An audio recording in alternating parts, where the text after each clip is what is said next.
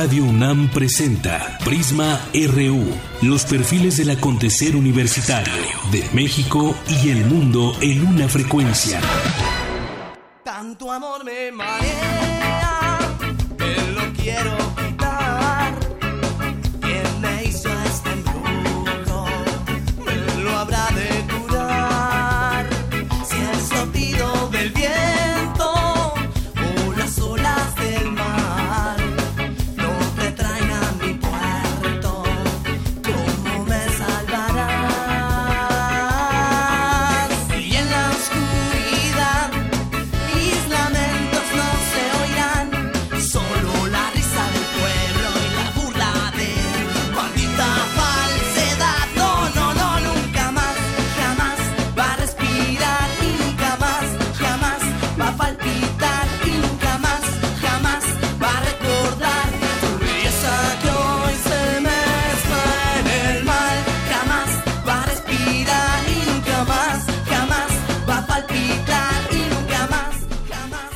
Muy buenas tardes. Gracias por estar con nosotros en este viernes aquí en Prisma RU. Hoy arrancamos con la tremenda corte Tanto amor me marea. Así se llama la canción y más adelante platicaremos justamente con Manuel Loco Corona, la voz de este grupo que por cierto se presenta hoy aquí en la sala Julián Carrillo, pero lo pueden escuchar también vía eh, radio en el 96.de de FM, 96.1, porque pues ya ya está el cupo lleno, así que ya eh, los invitamos también a que lo sigan a través de nuestra frecuencia de FM. Vamos a escuchar un poco más de esta canción del grupo La Tremenda Corte que estará hoy aquí en Radio UNAM. La luna vuelve a brillar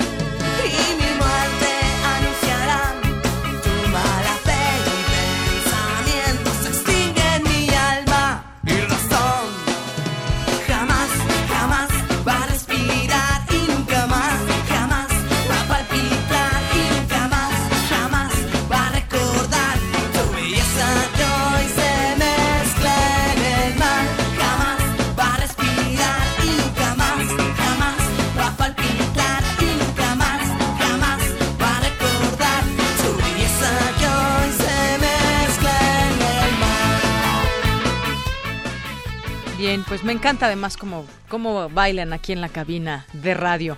Y bueno, pues vamos a iniciar hoy con algunas cosas que les tendremos en estas dos horas aquí en Prisma. Vamos a platicarles sobre el tema de la esclerosis, eh, una enfermedad, la esclerosis múltiple, una enfermedad del sistema nervioso que padecen más de 20.000 personas en nuestro país. ¿De qué se trata y qué dicen académicos de la UNAM, doctores eh, de la UNAM? Pues ya le comentaremos más adelante.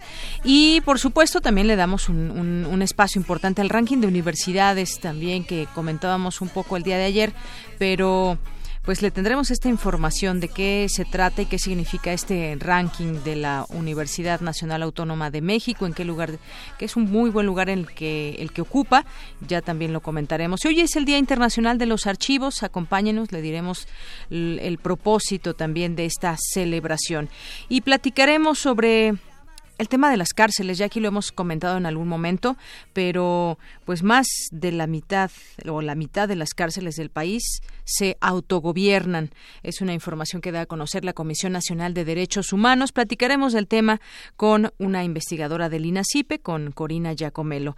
Y también estaremos platicando sobre eh, un tema que preocupa y que está sucediendo allá en Nuevo León porque se acaba de aprobar la ampliación del derecho de legítima defensa, lo cual implica a que la persona que se defendió y mató a su atacante, pues puede ya no llegar ni siquiera a un proceso o lo que se venía haciendo normalmente, es decir, que de manera muy fácil se le va a deslindar de cualquier culpa, alegando legítima defensa. Pero ya lo comentaremos. Si tienen preguntas, vayan, váyanlas enviando para que les demos salida aquí. Y hoy es viernes, hoy es viernes de Cantera RU, donde mis compañeros Virginia Sánchez y Antonio Quijano entrevistaron a Marco Antonio Zaragoza Campillo, un estudiante del doctorado en ciencias bioquímicas y destacado atleta de alta resistencia.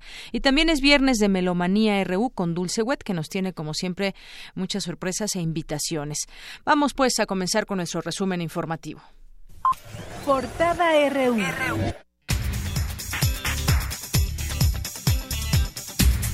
En este viernes 9 de junio del año 2017, nuestra portada universitaria, la UNAM, mantuvo el tercer lugar entre las mejores instituciones académicas de América Latina y el primer lugar de México, de acuerdo con el ranking elaborado por la firma Quaccarelli Simons.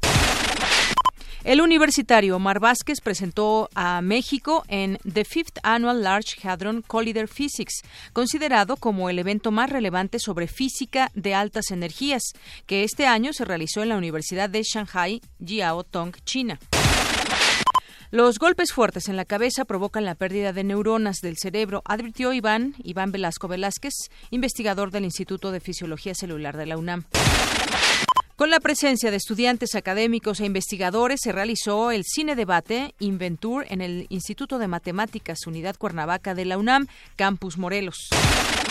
Hoy, en nuestra portada internacional, eh, a tres días de los hechos violentos en el penal de Ciudad Victoria, aún no hay condiciones de seguridad para garantizar la integridad de los reos. Esto lo aseguró la visitadora de la Comisión Nacional de Derechos Humanos, Ruth Villanueva. Asimismo, la Comisión Nacional de los Derechos Humanos emitió una recomendación dirigida al secretario de la Marina, Francisco Soberón, al acreditar tortura, detención arbitraria y violencia sexual por parte de elementos de la dependencia contra dos civiles. La Subprocuraduría Especializada en Investigación de Delincuencia Organizada pedirá prisión preventiva contra los exgobernadores de Veracruz, Javier Duarte, y de Quintana Roo, Roberto Borge, una vez que se aplique su extradición. La Secretaría de la Función Pública y la Agencia Alemana de Cooperación Internacional suscribieron un memorándum de entendimiento para combatir la corrupción. Si las autoridades electorales insisten en imponerlo y no transparentan la elección, Morena no reconocerá al priista Alfredo del Mazo como gobernador del Estado de México, sostuvo su candidata Delfina Gómez. En Coahuila, el candidato panista Guillermo Anaya afirmó que no dejarán que la flama de la indignación se extinga, por lo que considera fraude electoral. En tanto, el candidato priista Miguel Riquelme, virtual ganador, aseguró que no hay motivos para cancelar los comicios del estado de Coahuila. El senador panista Juan Carlos Romero Hicks hizo un llamado a la unidad dentro de su partido, luego del conflicto interno protagonizado entre Margarita Zavala y su dirigente nacional Ricardo Anaya para exigir que el gobierno de Guerrero ya no otorgue más concesiones en Acapulco, transportistas de ese municipio bloquearon la costera Miguel Alemán. En cuatro municipios del estado de Oaxaca se recuperan el juego de pelota prehispánico gracias al proyecto eh, rescate, al rescate de la pelota mixteca. Debido a obras de mejoramiento, la estación Glorieta Insurgentes de la línea 1 del Metrobús permanecerá cerrada en el sentido sur-norte del 12 de junio al 23 de julio. Pemex se apunta para 22 proyectos estratégicos de infraestructura logística. A continuación, mi compañero Abraham Menchaca nos tiene un avance de esta información. Así es, Deyanira, buenas tardes. Para el maestro Fabio Barbosa Cano, académico del Instituto de Investigaciones Económicas del UNAM, Pemex busca revertir el problema de insuficiencia en infraestructura. Más adelante la información. A partir de, gracias, a partir de mañana sábado, el diésel contará con 28% menos subsidio y el de la Magna se reducirá 14%, de acuerdo con los datos publicados hoy viernes en el Diario Oficial de la Federación. En abril, la actividad industrial sumó tres meses con variaciones en contra al disminuir 0.33%, su retroceso más pronunciado en 17 meses, de acuerdo con cifras del INEGI. La Agencia Espacial Mexicana y ProMéxico dieron a conocer el plan de órbita 2.0 para generar un mercado de mil millones de dólares en los próximos cinco años. Hoy en nuestra portada internacional, el abogado del presidente de Estados Unidos, Donald Trump, planea presentar una queja por la divulgación que el exdirector del FBI, James Comey, hizo de unos memorandos sobre conversaciones con el mandatario. A fin de fortalecer sus capacidades para salvar a personas en el mar, la Armada de México y la Guardia Costera de Estados Unidos realizaron ejercicios de búsqueda y rescate en Ensenada, Baja California. El presidente de Cataluña, Charles eh, Puigdemont, anunció un referéndum sobre la independencia de esta región española para el domingo 1 de octubre, pese a su prohibición por la justicia y la oposición frontal del gobierno español. Y seguimos en la información internacional, un avance de lo que nos tendrá más adelante Eric Morales. ¿Qué tal, Eric? Buenas tardes. ¿Qué tal, Deyanira? Buenas tardes. Hoy hablaremos sobre los resultados de las elecciones generales en Reino Unido, donde la primera ministra Theresa May perdió poder frente a los laboristas. Además, este viernes la canciller alemana Angela Merkel llegará a nuestro país para realizar una visita de Estado. Todos los detalles más adelante. Gracias, Eric. Y nos vamos al avance cultural con Tamara Quiros. Tamara, buenas tardes. Deyanira, Beto Pijamas presenta Solo para Niños un espectáculo que fomenta el desarrollo de la imaginación a través de la improvisación. Y esta tarde conversaremos con el actor y director Beto Córdoba. Y nos enlazamos hasta Ciudad Universitaria con Isaí Morales. ¿Qué, qué andas haciendo por allá? Cuéntanos, Isaí, buenas tardes. Muy buenas tardes, Deyanira. Un saludo para ti, para todos. En el, bueno, para todo el auditorio estoy un poquito este, ¿cómo se dice? Un poquito acalorado, un poquito... Sí, sofocado. Pero pues en esta ocasión, como bien comenté, estamos en las instalaciones del campo Lauro Franco, en Ciudad Universitaria, porque la UNAM será sede del selectivo de tiro con arco que se llevará a cabo hoy, mañana y pasado, eh, rumbo a la Universidad Mundial Taipei 2017. Más adelante todos los detalles. Muy bien, gracias Isaí. No, de qué, de Yanira. Campus RU.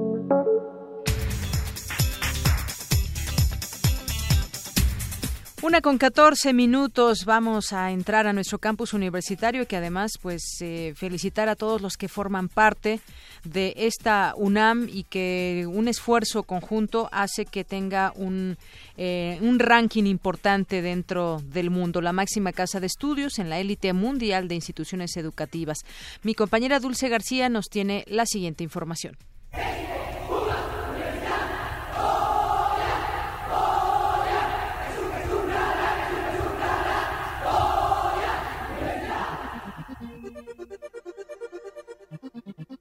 La UNAM vuelve a posicionarse como una de las mejores universidades a nivel mundial. Se ubica en el lugar 122 en el ranking de las 959 mejores universidades del mundo, de acuerdo con la nueva clasificación global Quacquarelli Simons, divulgada en Estados Unidos. La Universidad Nacional Autónoma de México se encuentra por encima de la Universidad de Oslo, la Universidad de Barcelona, la Universidad de Minnesota y la de Virginia. UNAM debe seguir mejorando su calidad y consolidándose debemos siempre aspirar a la excelencia.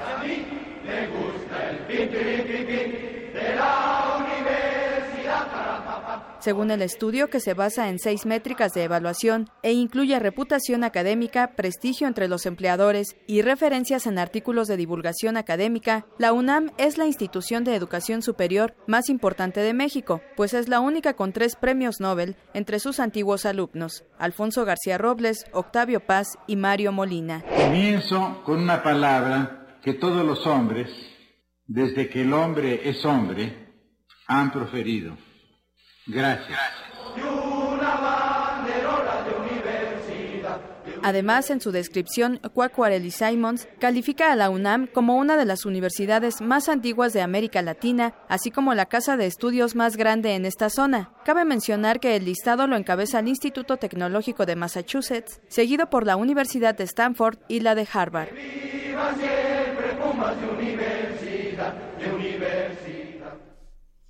Bien, pues muchas gracias, eh, Dulce García, por esta información. Sin duda, pues interesante conocer por qué está la máxima casa de estudios en esta en este ranking a nivel internacional. Nos vamos con mi compañera Cristina Godínez. Ahora les comentaba al inicio que hoy es el Día Internacional de los Archivos. El propósito de la celebración es difundir su importancia como depositarios de la memoria de la humanidad. Cuéntanos, Cristina. Buenas tardes. Deyanira, auditorio de Prisma RU. Las bibliotecas, los archivos y los museos son instituciones en las que se resguarda el conocimiento, los vestigios y las huellas que la humanidad va dejando en su paso por la Tierra.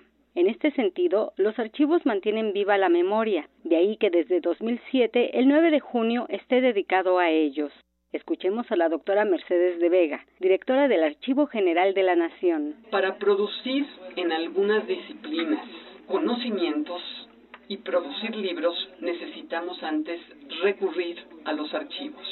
En este sentido, podríamos decir que los archivos son un antecedente fundamental para la producción de libros que después se albergan en una biblioteca, en tanto que ahí están las fuentes originarias que permiten la escritura de la historia o la reflexión en torno a la literatura o en torno a la música o en torno a la arquitectura, porque no hay que olvidar que en los archivos hay información prácticamente para todos los campos del saber. Cabe señalar que los legisladores trabajan en la iniciativa de Ley General de Archivos que contribuirá a que estos materiales ocupen el lugar que merecen. Y de las actividades que ha organizado el Archivo General de la Nación para celebrar el Día Internacional de los Archivos, habla la doctora Mercedes de Vega. Estamos haciendo un ejercicio de reflexión sobre qué son los archivos a través de las redes sociales con el hashtag archivos para la gente. Porque no debemos olvidar que los archivos son para los ciudadanos.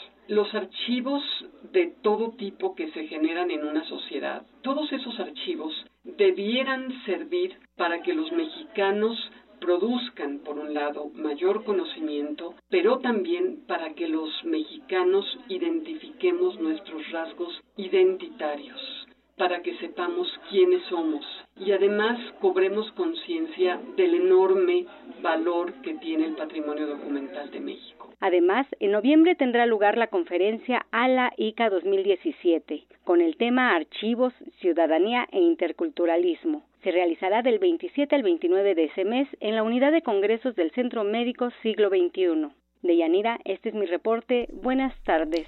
Gracias, Cristina. Muy buenas tardes. Nos vamos ahora con mi compañera Virginia Sánchez. La esclerosis múltiple es una enfermedad del sistema nervioso central que padecen más de 20.000 personas en nuestro país. Cuéntanos, Vicky. Buenas tardes. Adelante. Hola, ¿qué tal, Yanira? Muy buenas tardes a ti, el auditorio de Prisma RU.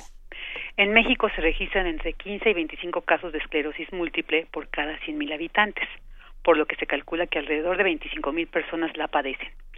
La esclerosis múltiple es una enfermedad del sistema nervioso central, es decir, del cerebro médula espinal, donde se forman múltiples cicatrices por inflamación.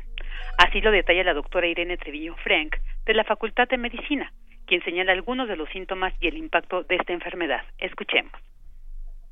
Esta es una enfermedad que genera una gran diversidad de síntomas que generalmente se deben a lesiones tanto en el cerebro o en la médula, que a veces cuando se inflaman aparecen y dan síntomas nuevos que llamamos brotes, por ejemplo, disminución de la vista, disminución de la sensibilidad de un brazo, una pierna, problemas para enfocar, ver doble, etcétera, y posteriormente estas lesiones se desinflaman y dejan cicatrices, ¿no? Entonces eso es lo que se llama esclerosis múltiple. Cuando las cicatrices se acumulan, entonces ya los pacientes tienen problemas que no van y vienen, sino que son permanentes, fijos. Entonces es el gran impacto de la esclerosis múltiple porque es una enfermedad que puede generar discapacidad.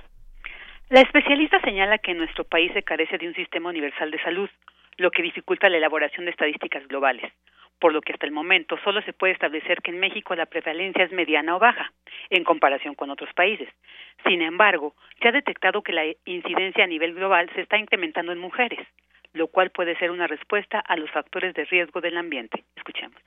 La esclerosis múltiple es una enfermedad en la cual se mezcla una predisposición genética, por eso es más común en países del oeste de Europa o en Canadá, pero también el ambiente en el cual factores, sobre todo relacionados a la vida urbana, parecieran eh, tener un disparador de esta enfermedad. Por ejemplo, tener menor exposición al sol, lo cual se traduce en deficiencia de una vitamina que se llama vitamina D, exposición a ciertos virus, sobre todo un que virus de Epstein-Barr, tabaquismo, una dieta con exceso de consumo de sal, una vida sedentaria, la obesidad, que pues desgraciadamente son cosas que están incrementándose en países que tienen mayor índice de urbanización. Entonces, en México pareciera que la enfermedad no es una enfermedad súper frecuente, pues tampoco es rara, ¿no? Y sí pareciera que estamos viendo cada vez más pacientes. La experta universitaria asegura que la esclerosis múltiple es una enfermedad crónica, multifactorial, por lo que hasta el momento es incurable. Sin embargo, una buena atención con los medicamentos y los tratamientos sintomáticos permiten mantener una estabilidad en los pacientes. Hasta aquí la información de Yanira. Muy buenas tardes. Gracias, Vicky. Muy buenas tardes. Y bueno, pues ah, continuamos con la información dentro de nuestro campus, pues un lugar importante también es, es Radio UNAM y queremos invitarle el próximo miércoles a festejar el 80 aniversario porque las puertas van a estar abiertas de esta emisora que transmite a través de amplitud modulada y frecuencia modulada. Van a haber distintas actividades, pero sobre todo pueden venir a ver cómo es Radio UNAM, qué hay dentro y cómo se hacen estos eh, distintos programas porque además va a haber una programación especial.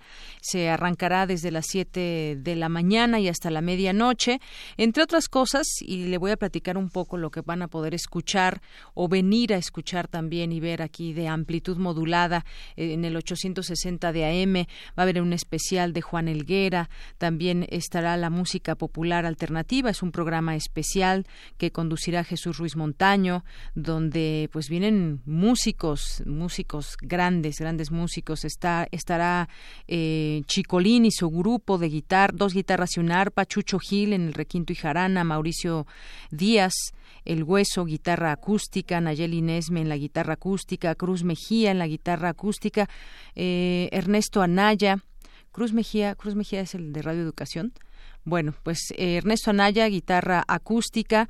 Esto se llevará a cabo en la terraza. Hay una terraza que tiene aquí Radio UNAM y podrá presenciar esta y, escuchar esta música. También a va a haber trova yucateca, la música que hace la diferencia, entre otras cosas. Y en FM también habrá una programación especial que comienza desde las 7 de la mañana con el programa Primer Movimiento, que también dentro de él habrá muchas sorpresas. Después eh, un concierto corto para este aniversario eh, que conducirá nuestra compañera Dulce Wet. También va eh, a haber más tarde un programa de género con nuestra compañera Amalia Fernández. Nosotros en Prisma RU, aquí estaremos transmitiendo de una a dos de la tarde o em, una mesa redonda también. Estaremos eh, platicando sobre la figura del defensor de las audiencias.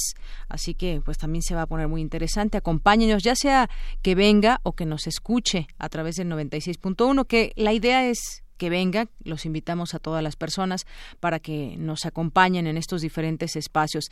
Posteriormente habrá una mesa redonda donde está y hacia dónde va la radio universitaria, también muy interesante lo que se discuta en este en esta mesa redonda, literatura y radio también, radioteatro, Habrá también radioteatro, un concierto de aniversario, segunda parte con el ensamble de percusiones, también con la conducción de nuestra compañera Dulce Wet, entre otras cosas. Y esto cierra hasta la medianoche. También estarán nuestros compañeros de resistencia modulada. Así que, pues, no haga planes para ese día. Los planes están aquí en Radio UNAM. Es la una con 25 minutos.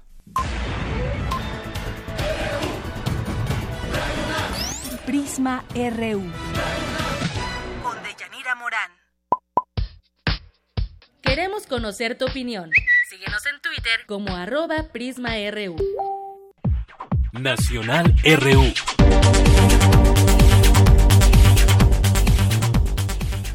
Bien, pues en nuestras notas nacionales tenemos varias cosas. Vamos a comentar lo que sucedió en las últimas horas con respecto a las elecciones. Vamos a empezar con Coahuila, donde pues ya se da por ganador al PRI, el candidato del PRI a la gubernatura de Coahuila, Miguel Riquelme, que resultó ser el ganador con 482.534 votos contra los del PAN de Ricardo Anaya, que obtuvo 451.541 votos. Una diferencia eh, no nada amplia, pero que además está la elección plagada de acusaciones y señalamientos. Se pedía o se pide en un primer momento que se anulen estas elecciones. De acuerdo con los consejeros electorales, se registró una participación de mm, un millón doscientas mil personas para esta elección de gobernador. La consejera presidenta del Instituto Electoral de Coahuila, que pues son estos institutos que hay en cada estado, en estado que se encargan de organizar y de preservar observar que las elecciones durante el desde antes del arranque de campañas, durante la campaña, a lo largo del día de las elecciones y posterior a ella, pues las cosas se lleven de la mejor manera y estén atentos a cualquier tipo de delito electoral. Bueno, pues la consejera presidenta, que es María Gabriela de León, recordó que el programa de resultados electorales preliminares solo pudo registrar el 71% de los paquetes electorales, es decir, que no se registraron todos en este el PREP debido a las anomalías que presentaron 494 actas, además de que otras 571 no fueron colocadas afuera de los paquetes para que las registraran, que esto ya de entrada pues no es una manera muy correcta eh, de por qué no entraron estas actas y entonces se tendría que conocer a detalle las anomalías de estas casi 500 actas. Asimismo, la consejera del Instituto Electoral de Coahuila admitió que había paquetes sin las firmas y sin cintas necesarias para garantizar que no fueron violados. Sin embargo, no consideró que estas anomalías sean una justificación para anular la elección. Al preguntarle si las condiciones ameritan declarar la nulidad de las elecciones, como pretende el candidato de Acción Nacional, Guillermo Anaya, la consejera presidenta, dijo que el proceso ha sido claro. Bueno, ha sido claro, dice ella, pero por otra parte, pues están estas anomalías. Dice, no, no, no basta para que se anule una elección y reconocen además que eh, pues aunque estén sin cinta estos paquetes que no fueron violados. Eso es lo que la explicación que da. Obviamente esto no convence a la oposición y no convence a los detractores de esta elección pero ya oficialmente se da la el triunfo al candidato del PRI. ¿Y qué hay en el Estado de México? Pues el cómputo digital también le da la ventaja al candidato del PRI, Alfredo del Mazo, a pesar de que la candidata de Morena a la gubernatura del Estado de México, Delfina Gómez, sumó 82.385 nuevos votos durante el cómputo distrital realizado por el Instituto Estatal Electoral del, del Estado de México, el IEM, no ha sido suficiente para alcanzar al candidato del PRI, Alfredo del Mazo, quien lleva la delantera con más de 171 mil votos, con 84 casillas por computar y 4 por capturar, de un total de 18 mil. El IEM informó que eh, 6 millones de personas votaron el pasado domingo, de los cuales el 33.71% lo hicieron por el candidato Alfredo del Mazo y 30.8% por la candidata de Morena, Delfina Gómez. Y durante el cómputo que se desarrolló eh, ayer, los candidatos del PRI, Morena, sumaron votos. Y bueno, el caso es que también en esta elección hay quienes no están de acuerdo, van a impugnar. Ya platicábamos ayer de ese tema. Juan Cepeda, que eh, fue el candidato del PRD, también se une a el tema de la impugnación de esta elección. Será hoy cuando el instituto reanude la sesión para finalizar el cómputo distrital de 12 casillas, 8 por computar y 4 para Estos son los números. Estos son los números que hay allá en el Estado de México de manera oficial, sin eh, contar, obviamente, todos los señalamientos que hay también de la oposición, sobre todo de Morena, donde están tratando de explicar el tema de. Em, del PREP que no coinciden los votos ya finalmente con las actas. Ahí también hay una fuerte disputa sobre este tema de las elecciones. Pero por lo pronto el tiempo ha pasado y hoy ya se reconocen a estos dos ganadores por parte de las autoridades eh, del PRI en Coahuila y el Estado de México.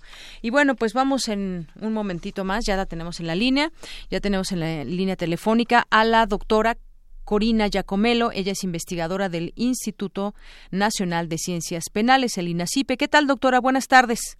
Hola, muy buenas tardes. Doctora, pues hay una situación que pues aquí hemos platicado en varias ocasiones. ¿Qué sucede en las cárceles? ¿Por qué eh, siguen teniendo un autogobierno y no precisamente de parte de las autoridades, sino muchas veces de delincuentes? Hoy dice la CNDH que el 50% de los centros de reclusión en los estados que ha visitado, eh, por lo menos en 2016, eran controlados por grupos antagónicos de internos relacionados con el crimen organizado. Y pues de ahí ahí a la fecha hemos tenido varios sucesos en varios eh, y distintos puntos del país, en varias cárceles. ¿Qué es lo que está sucediendo en este tema? Si ya se tiene un diagnóstico, porque además la CNDH hace un diagnóstico, ¿cómo es que pues daría la impresión que va muy lentos estos cambios que deben hacerse en las cárceles. ¿Cómo ve usted desde su punto de vista? Bueno, sí, efectivamente, lo que nos muestra la CNDH es un eh, panorama muy complejo, es un panorama que nos viene mostrando desde hace años, el tema del autogobierno, del codogobierno, no es una novedad, eh, seguramente refleja una falta de control de los centros eh, y también refleja el perfil de la delincuencia organizada, cada vez más armada, cada vez con más capacidad de tomar el control del territorio del Estado afuera y adentro de los centros. Eh, pero también lo que nos muestra es que no se ha atendido ese problema, que esta situación se está heredando y que no se ha enfrentado hasta la fecha debidamente no se ha enfrentado hasta la fecha debidamente. ¿Qué es lo que hace falta para que uno pensaría ver las autoridades ya conociendo esto? Y me refiero a autoridades no solamente de los penales, sino las propias autoridades donde se encuentran estos penales. Es decir, en los estados debe haber eh, un resguardo, un estudio, debe haber también esa, eh, pues esa acción ese trabajo para llevar eh, o restablecer el orden en estos lugares. Sin duda es muy difícil. Estamos hablando donde en muchas ocasiones se encuentran grupos del crimen organizado, que sean antagónicos o no, pues ahí dentro muchas veces siguen llevando armas. Lo acabamos de ver en Tamaulipas con lo que acaba de suceder ahí con los internos y la y la policía. Fueron varios policías que, que a quienes se les dio muerte dentro del dentro del penal porque tienen todo tipo de cosas, algo que está prohibido, por supuesto, por la ley, como tener armas pero ¿cuál es, ¿dónde podríamos detectar que está el error, doctora? ¿Dónde, dónde podríamos impulsar quizás ese, eh, esa exigencia para que las cosas comiencen a cambiar? Bueno, eh, digamos que el tema penitenciario siempre ha sido el gran olvidado del sistema de justicia, al igual que las acciones de prevención. Entonces, esta situación heredada de décadas de descuido, de décadas finalmente de corrupción y de impunidad, eh, pues obviamente tiene sus manifestaciones.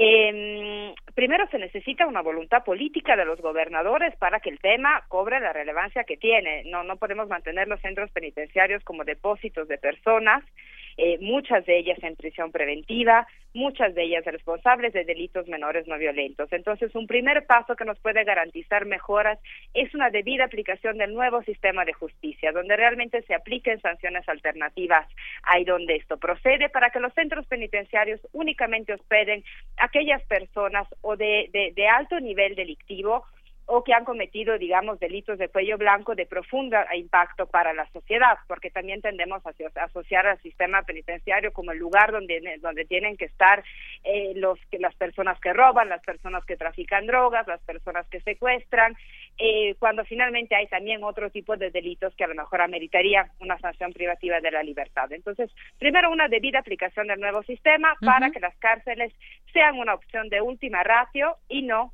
la primera opción, porque esa es una tendencia que hemos mantenido y que se puede revertir con el nuevo sistema.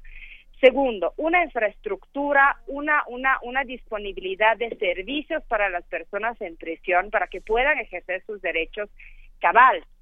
El diagnóstico de la CNDH no nos habla solo de autogobierno, ese es el tema que tal vez más nos asalta y que más toma lugar en los medios por todos los hechos que hemos visto, los de Ciudad Juárez últimamente, los de Monterrey, de Nuevo León, disculpen, en los meses pasados. Pero lo que nos muestra la CNDH es un panorama desolador en todos los sentidos. Nos habla, por ejemplo, de deficiencias en cuanto a clasificación, de separación entre procesados y sentenciados. Eso es clave para un buen funcionamiento del sistema penitenciario. Deficientes condiciones materiales, de equipamiento y de higiene. El hecho de que no se cuenten con programas para la prevención de adicciones. Eh, también, por ejemplo, el, problema de la sobrepoblación y del hacinamiento. ¿Qué pueden generar la sobrepoblación y el hacinamiento? Más violencia, también una actitud estatal muchas veces no solo de descuido y de corrupción, sino de francos abusos de los derechos humanos. Entonces, si de parte del Estado no hay un, un, cuidado, un respeto frente a la población que está privada de la libertad, obviamente los grupos de poder que ahí se encuentran internos pues pueden ir tomando el control. Entonces hay que tomarse el tema penitenciario en serio, pero no solo desde una perspectiva de control y de seguridad y de entrar con más represión, sino de clasificación oportuna, de reinserción real, de infraestructura digna, de un trato digno para los familiares de estas personas, de estancia digna, de acceso al agua, comida, a trabajo, a educación. Eh, no podemos pensar que en unos lugares que son de los más olvidados eh, se puedan generar condiciones favorables en, en este contexto. Entonces, la problemática es muy amplia y el tema del, del cogobierno y autogobierno es algo sin duda muy serio, pero no debemos perder de vista que lo que nos muestra la CNDH es algo de mucho más impacto. Solo que simplemente eso no suele llamar la atención. Sí. ¿Por qué? Porque hay incluso un sentimiento social compartido de que las personas que están en prisión algo hicieron y que de alguna manera se merecen vivir así. Ujú. Y ese es un cambio de mentalidad y cultural en el que como académicos, como medios de comunicación, debemos trabajar. Muy bien. Y, justamente en este diagnóstico que, que realiza la Comisión Nacional de Derechos Humanos habla de, de los centros de readaptación social peor calificados, que fueron Nayarit, Guerrero, Hidalgo, Quintana Roo, Tamaulipas, Oaxaca, Tabasco, Chiapas, Nuevo León, Baja California Sur y Sinaloa. Pero además habla también, por ejemplo, de que uno de los graves problemas en el sistema de justicia es que los jueces frenan los- el traslado de los internos de alta peligrosidad a centros de máxima seguridad y entonces obviamente esto genera un autogobierno en las en las prisiones porque se hacen pues de, de, de gente también que los ayuda desde dentro no solamente en los internos sino también entre los propios custodios y algo que mencionaba doctora también eh, la hay una normatividad internacional que señala que para que una cárcel opere bien no debe pasar de mil internos y en México hay centros de hasta dos mil presos Sí. en lugares que ni siquiera cabrían los mil que, que señalan los la normatividad internacional. Sí, por supuesto, es eso también un problema. Pensemos solo en la Ciudad de México, centros como el Reclusorio Norte, el Reclusorio Oriente, que en su momento fueron pensados para alojar una población, si mal no recuerdo, de tres mil personas. Eh, pues pueden alojar hasta seis, diez mil personas. Entonces, pero otra vez, eso refleja toda una política criminal, eh, porque tendemos a ver el sistema penitenciario como algo disasociado, que está ahí, ¿no? Que, que, se, que nace casi por generación espontánea.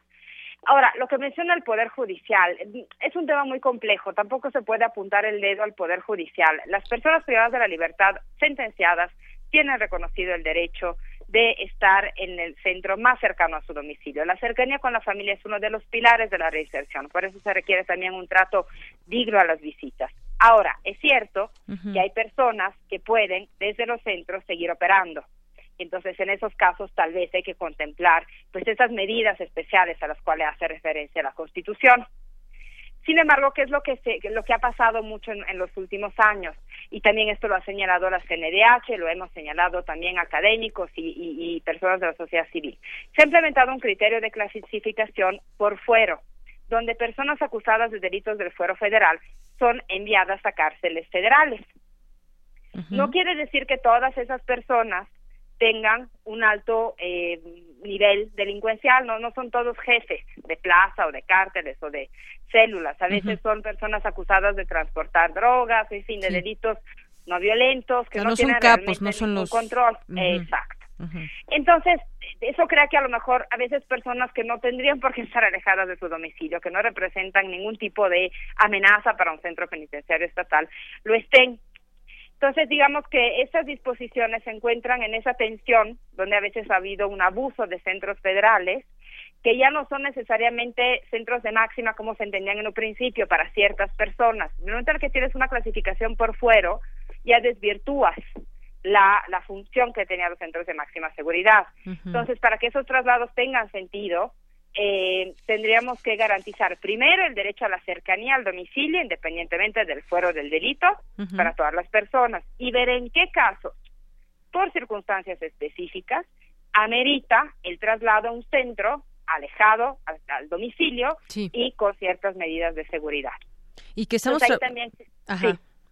Sí, digo que estamos trabajando, estamos hablando de un trabajo también coordinado, donde todos eh, quis, quieran, quieran entrarle al tema y hacer bien su trabajo, porque si no se va haciendo la cadena de, de situaciones que permiten esto que usted nos comenta con los reos. Sin duda, y hay, hay digamos, de, tres temas que quisiera también mencionar. Y sí. Uno es justo el principio de corresponsabilidad, y en eso ha sido muy enfático el Comisionado Nacional de Seguridad. Eh, y es uno de los principios que está enmarcado en la Ley Nacional de Ejecución Penal. Esta ley cumple el día 17, un año de haber sido ya promulgada. Eh, todavía no, no se han emitido en la mayoría de los estados la declaratoria para su entrada en vigor. Entonces, ese es un primer paso, pero eso refleja también la falta de voluntad política. Tenemos un dispositivo legislativo bastante bien hecho, grupos distintos tendrán reservas sobre puntos distintos, pero es de las mejores leyes penitenciarias que se han visto en los últimos años en México. Entonces hay que hay que avanzar para que pueda entrar en vigor, para que se pueda implementar, porque eso también va a permitir romper con otro problema que existe en el sistema penitenciario en México. Cada prisión es un sistema penitenciario. Contamos con un archipiélago de sistemas penitenciarios. Hay muchísima diversidad. Entonces hay que empezar por incorporar un marco legislativo, que sabemos que por sí solo no logra transformar el sistema, pero sí sienta una base. Por otro lado, el presupuesto y en eso también se ha hecho hincapié desde las autoridades. Eh, si uno revisa cuántos fondos se destinan al sistema penitenciario, pero sobre todo cuántos se ejecutan, pues también entendemos por qué está así. Claro, sí, no hay una verdadera ejecución de esos fondos. Y vemos en qué condiciones viven las personas en prisión, son condiciones indignas. Eh, se habla mucho de la privatización de las cárceles, pues las cárceles están privatizadas porque todo cuesta dentro. Todo cuesta dentro y toda la cadena de personas que trabajan ahí se llevan una tajada de ese de ese dinero.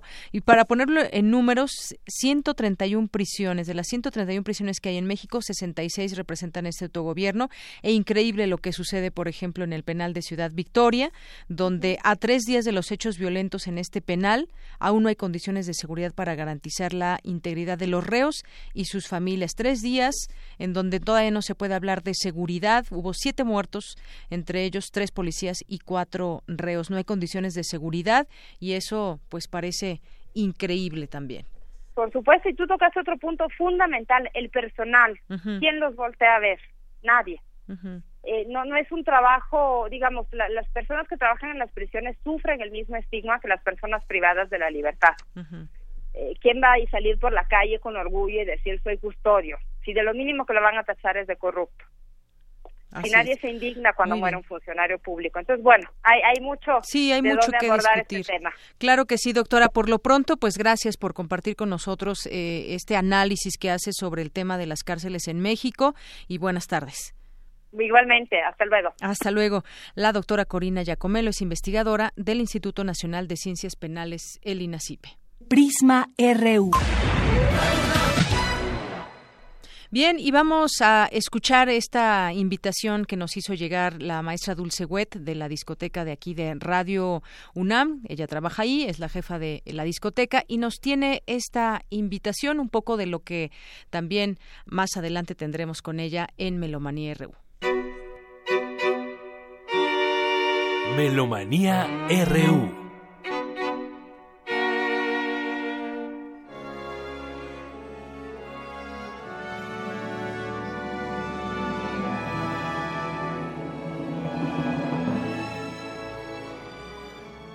Buenas tardes, queridos amigos de Melomanía, aquí en Prisma RU. Les saluda Sergio Cárdenas y el día de hoy con una invitación, con mucho entusiasmo, desde luego, porque próximamente, justo dentro de una semana, estaré teniendo el enorme privilegio de regresar a la sala Zahualcóyotl para conducir uno de los grandes hitos, los grandes portentos de la música sinfónico coral de todos los tiempos y me refiero de manera específica al oratorio Elías del compositor alemán Felix Mendelssohn. Esta obra que pues enlista una de las grandes corrientes de composición musical de la forma sinfónico vocal, la podemos claramente distinguir y reconocer en la línea de desarrollo musical de los grandes compositores de este género empezando quizá con el propio Heinrich Schütz, que es uno de los grandes compositores del final del Renacimiento, principios del Barroco en Alemania, y siguiendo con las grandes figuras de Händel y de Bach, que el propio Mendelssohn conocía muy bien, y de ahí continuando más adelante con Brahms, con Bruckner, etcétera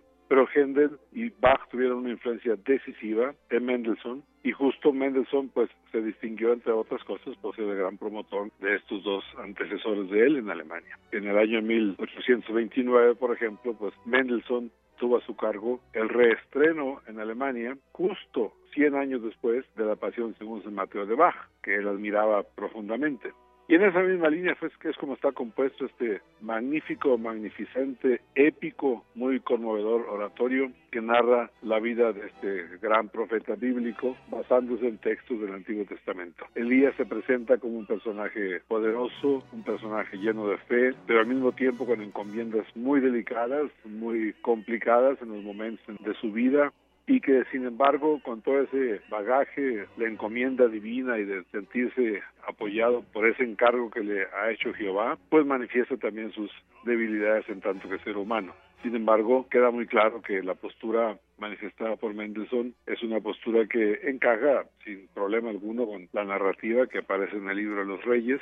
Y Mendelssohn ha logrado una contribución realmente pues maravillosa porque no nada más es un espléndido, pero realmente espléndido manejo de las voces, tanto de los solistas como de las masas corales, sino que el aparato orquestal tiene una tarea digamos, de descripción y de apoyo, quisiéramos quizá llamarle también como de descripción musical de las diferentes escenas que está llevando este oratorio. Tenemos aparte la fortuna de contar con magníficos, maravillosos jóvenes solistas, todos de aquí de la Facultad de Música de nuestra UNAM, y aparte con magníficos coros también, que por cierto se dan en el contexto de un aniversario que yo considero, y la facultad misma lo considera muy importante, en el desarrollo de una cultura y de una historia de la cultura nacional. Es decir, se trata del 45 aniversario del coro Convivium Musicum, y decir 45 aniversario quizá para muchos pueda significar que no es así tan importante, pero nuestra tradición coral en México es todo un hito, efectivamente un coro sin interrupción llegue, como en este caso el coro Convivium Musicum, a cumplir 45 años de actividad, que además ha sido más que loable, porque han tenido una participación importante en estrenos mundiales de obras de compositores mexicanos. Puedo mencionar el caso de Manuel Enríquez, de Federico Álvarez del Toro, etcétera, y yo he tenido la fortuna de trabajar con ellos justo desde el 6 de enero de 1980, o sea que imagínense ustedes, ya 37 años de trabajo con este coro, pues realmente me llena de mucha alegría. Así que los invito muy efusivamente a estos conciertos en la sala de Zahualcóyotl, son precios muy accesibles con los descuentos habituales para todos y será, como dije, de hoy en ocho días el viernes 16 de junio a las 20.30 horas. Ahí los esperaremos, la Sinfónica Estanislao Mejía de la Facultad de Música de la UNAM, maravillosos solistas vocales y cinco agrupaciones corales, todas convocadas por el coro Convivio el Músico. Ahí nos veremos.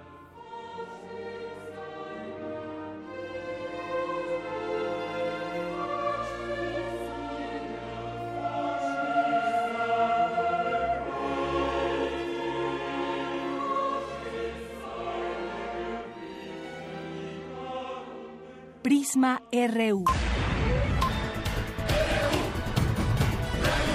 Un programa con visión universitaria para el mundo. Para nosotros, tu opinión es muy importante. Síguenos en Facebook como Prisma RU. Queremos escuchar tu voz. Nuestro teléfono en cabina es 55 36 43 39. Arte y cultura. Me encanta ponerme en pijama, tomar mi libro favorito y que mi imaginación me lleve a otros mundos. Ven en pijama a cantar y escuchar cuentos con Beto Pijamas. Todos los sábados de junio. Una de la tarde. En la sala Julián Carrillo. Entrada libre. Radio UNAM. ¿Qué tal, Tamara? Muy buenas tardes. Hola, Deyanira, ¿cómo estás? Muy bien, gracias. Qué bueno, ya es viernes, yo ya llegué aquí a la cabina con mi pijama bien puesta y vengo acompañada de un amigo muy creativo. Su nombre es Beto Pijamas. Beto tiene seis años, Deyanira, y por eso eh, lo acompaña Adriana Ruiz. Ella es productora y ambos nos van a platicar de una puesta en escena muy interesante. Beto Pijamas presenta Solo para Niños. Adriana, Beto, bienvenidos. Hola, ¿qué tal? Muchísimas gracias por la invitación de Yanira Tamara. Hola, ¿este es el radio? Este el ¡Ay, radio. qué padre! ¿Puedo tocar esos botones? No, no, no, Beto, tranquilo, tranquilo, Beto. Se parecen una nave espacial y yo ya quiero ir a volar otra vez. Hola, ¿cómo están? Soy Beto Córdoba. Hola, Beto. También aquí, este, muchas gracias, este, Tamara de Yanira. Qué emoción estar en el radio. A nosotros también nos da mucha, mucha emoción y sobre todo conocer este proyecto tan creativo, lleno de improvisación, de mucha magia, de lectura. Pero primero empezamos preguntando cómo surge Beto Pijamas, presenta solo para niños. Bueno, pues Beto Pijamas eh, surge hace aproximadamente 7, 8 años. Yo este, estaba en una compañía de improvisación con unos amigos y en los entrenamientos de impro nos decían vayan con ropa cómoda, ¿no? Porque vamos a estar moviéndonos, brincando, saltando, haciendo cosas. Y a mí, que era yo un- una persona que siempre andaba con mi mochila cargando cosas, ropa, a veces me quedaba en casas de amigos, siempre cargaba mi pijama y me la ponía para entrenar. Entonces de ahí empezó a salir el personaje de Beto Pijamas, que viene en pijama, ¿no? A- a- Oye, a Beto, pero tú eres un niño muy listo porque puedes hablar como adulto y así, pero ¿qué tal que nuestros amigos que nos escuchan no saben qué es impro? Ok, Cuéntanos. ah, bueno, les cuento un poco. La improvisación, bueno, la impro es una contracción de la palabra improvisación y la improvisación teatral es una técnica que se eh, diseñó hace aproximadamente cuarenta y tantos años, en 1970 por una persona que se llama Keith Johnston, que es canadiense, y él tomó estas herramientas de la improvisación eh, para crear shows, vaya, que ya no sea solamente una herramienta para el actor formal que de pronto podría tener algún suceso en una obra de teatro Convencional. convencional y la improvisación le ayuda a salir de algún problema que surja por ahí, ¿no? Tomar algún elemento para incluirlo en la, en la propia obra de teatro. ¿no? Ajá, o salir de precisamente del apuro. Entonces, este, esta persona, Keith Johnson, desarrolla toda una técnica para que tú puedas ir creando historias en el momento, evidentemente trayendo una canasta de herramientas eh, como personajes, situaciones, y tú vas creando las historias así justo como se te van saliendo con los elementos que te da el público. Si te equivocas, no importa porque tu compañero viene y te rescata y toma lo que dijiste como verdad y entonces eso le da un giro a las historias y si tú puedes tomar todos esos elementos y hacerlos que vayan como pues ahora sí como una improvisación, ¿no? Musical, ¿no? Que es esa sonda que dices, tienes todo este espacio, todo, todo este camino para andar y la sonda puede ir de arriba hacia abajo y pararse en medio. Eso es lo que es la improvisación, pero actuando.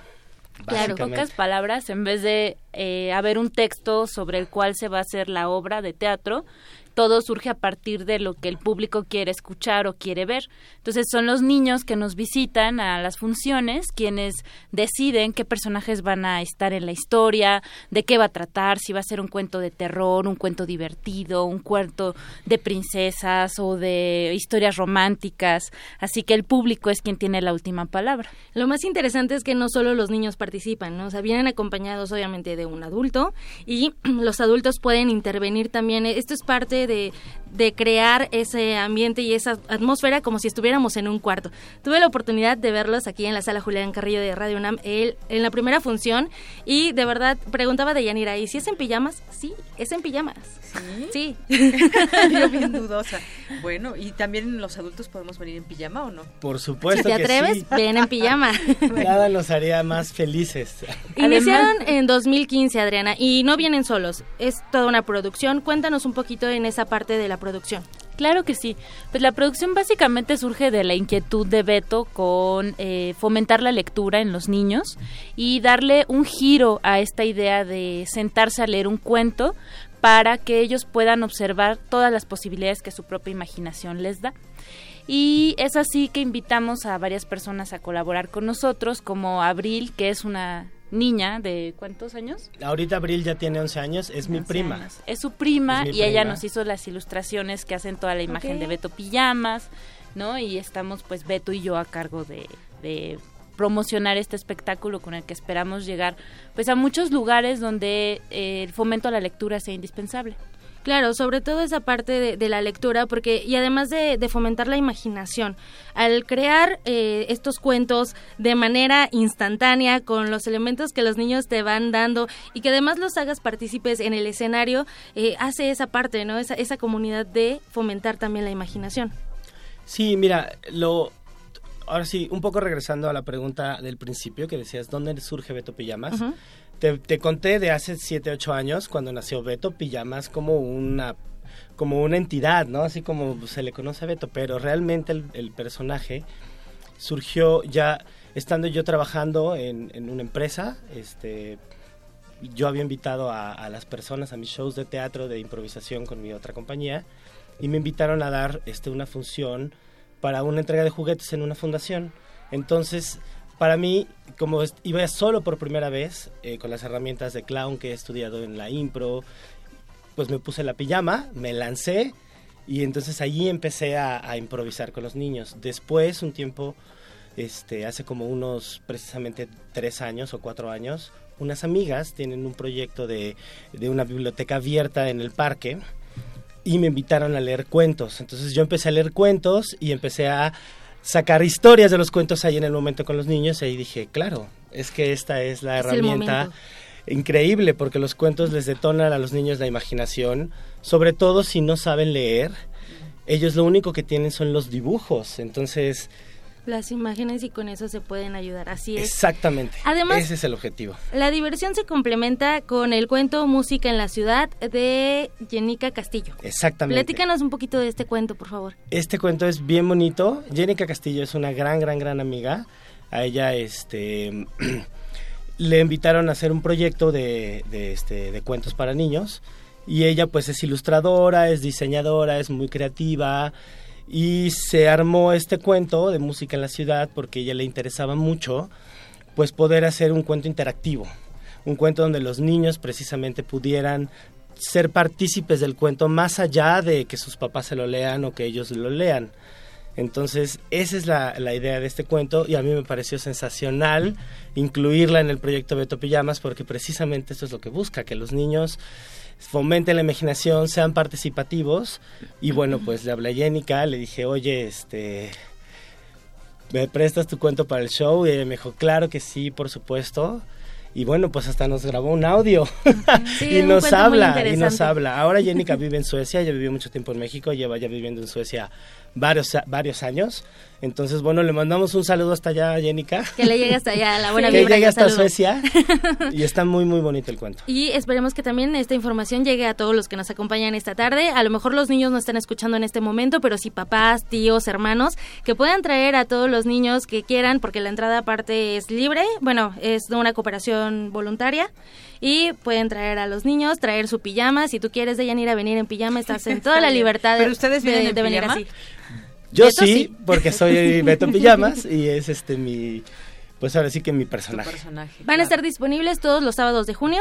Todos los sábados. A la una de la tarde, aquí en la sala Julián Carrillo, Adolfo Prieto, 133, en la Colonia del Valle. Muy bien. Adriana, Beto, Beto Córdoba, Adriana Ruiz, muchísimas gracias por venir y por platicarnos un poquito de lo mucho que nos espera en Beto Pijamas, presenta solo para niños. Muchas gracias. Muchas Los gracias. invitamos a seguirnos en Facebook como Beto Pijamas. Ahí pueden estar pendientes de esta y otras temporadas que tengamos. Claro gracias. que sí. Deyanira, es todo por hoy. Les deseo una excelente tarde y un mejor fin de semana. Muy bien, muchas gracias. Además me encanta que son ciclistas. Sí. Así se transportan. Sí, somos ciclistas. Sí, es la bici, niños, bueno, papás, tíos, amigos, fomenten la lectura, hermanos. digo, fomenten la lectura y fomenten el ciclismo, pero siempre son casco y lleven luces. Claro, y con respeto al reglamento. Claro. Gracias. Gracias. Hasta luego. Hasta luego. Ya, vamos a un corte. Prisma RU. Con Deyanira Morán. Queremos conocer tu opinión. Síguenos en Twitter como arroba PrismaRU. Esta celebración es de traje. Nosotros ponemos el sonido y tú los oídos. Radio UNAM te invita al festejo de su 80 aniversario con un maratón radiofónico del que tú podrás ser parte. Una mega fiesta al aire. Conciertos, programas especiales, Mesas redondas. transmisiones en vivo Y la presentación del radioteatro original. XEUN Un viaje mágico y misterioso por las ondas sonoras. Transmite con nosotros el próximo 14 de junio en las instalaciones de Radio UNAM, Adolfo Prieto 133, Colonia del Valle. desde las 7 de la mañana hasta la medianoche. La entrada es libre.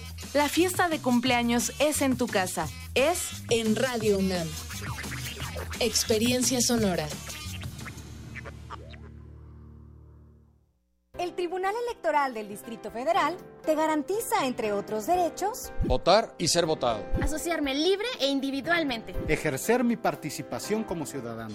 Para ello, el TEDF resuelve las controversias que plantean ciudadanos, candidatos independientes, partidos y asociaciones políticas, entre otros. Como ves, es una función que el TEDF realiza de manera permanente y para todos. Tribunal Electoral del Distrito Federal por la defensa de tus derechos político-electorales.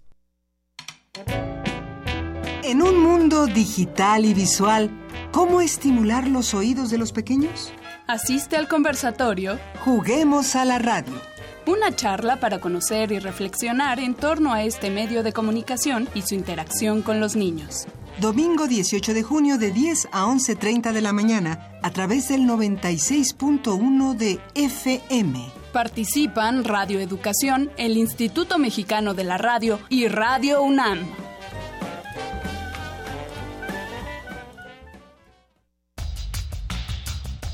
La muestra Impresiones de México, la estampa y las publicaciones ilustradas del siglo XIX ofrece más de mil imágenes del arte gráfico de México y su evolución durante el siglo XIX, fuente del vasto imaginario que ya forma parte de la rica cultura visual del país. El público puede visitar la exhibición que da cuenta del desarrollo de la gráfica y la estampa mexicana en el Museo Nacional de la Estampa, en el Centro Histórico de la Ciudad de México. Todo cabe en la radio si lo acomodas. Un gigante azul, una reina del océano y unos amigos escalando el monte micrófono. ¿No me crees? Entonces, no te pierdas. El infinito y fascinante planeta llamado radio. Una historia para descubrir el mundo detrás de la bocina. Escucha este radioteatro el sábado 17 de junio a partir de las 10 de la mañana en vivo desde la sala Julián Carrillo. Y al terminar participa en un taller para imaginar y vivir la radio. Podrás hacer tu propio programa. Porque la radio se transforma en lo que imaginas. Ven y volemos juntos.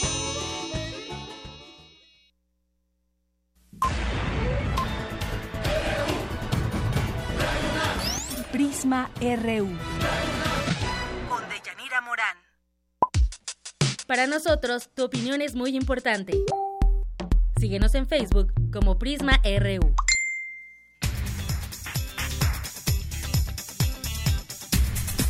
Las dos con cuatro minutos, vamos al resumen de la información de esta primera hora de Prisma RU con Ruth Salazar. ¿Qué tal, Ruth? Buenas tardes. ¿Qué tal, Deyanira? Buenas tardes. Este es el resumen. En la primera hora de Prisma RU hablamos con la doctora Corina Giacomelo, investigadora del Instituto Nacional de Ciencias Penales, sobre la situación que priva, priva en el sistema penitenciario mexicano, ya que la, en la mitad de los penales existe autogobierno. Digamos que el tema penitenciario siempre ha sido el gran olvidado del sistema de justicia, al igual que las acciones de prevención. Entonces, esta situación heredada de décadas de descuido, de décadas finalmente de corrupción y de impunidad, primero se necesita una voluntad política de los gobernadores para que el tema cobre la relevancia que tiene. No, no podemos mantener los centros penitenciarios como depósitos de personas, muchas de ellas en prisión preventiva, muchas de ellas responsables de delitos menores no violentos. Entonces, un primer paso que nos puede garantizar mejoras es una debida aplicación del nuevo sistema de justicia, donde realmente se apliquen sanciones alternativas para que los centros penitenciarios únicamente hospeden aquellas personas de, de alto nivel delictivo o que han cometido, digamos, delitos de cuello blanco de profundo impacto para la sociedad. No se vayan, en la segunda hora de Prisma RU hablaremos con el doctor Pedro Isnardo de la Cruz, académico de la Escuela Nacional de Trabajo Social y especialista en temas de seguridad nacional, sobre la aprobación en Nuevo León del derecho en legítima defensa. Hasta aquí el resumen de Yanira. Buenas tardes. Gracias, Ruth. Muy buenas tardes. Y también mandar saludos aquí a nuestros amigos de las redes sociales como Orale Ramírez, Carlos Oropa, Luis M. García.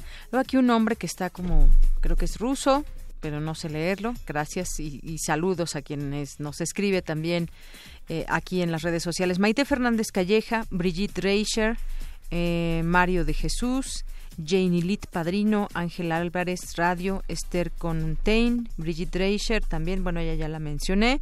Por supuesto a, a Ike Tecuani, que siempre está aquí pendiente dice que sí es una de las sorpresas, eh, la tremenda corte de hoy, sí, entre otras que ya hemos ido presentando, que son nuestras notas, y que Tecuani. Las sorpresas vendrán, pues más bien el próximo miércoles, en el 80 aniversario. Eh, Alejandro Cardiel, gracias, Alex Cardiel, que nos escuchas todos los días.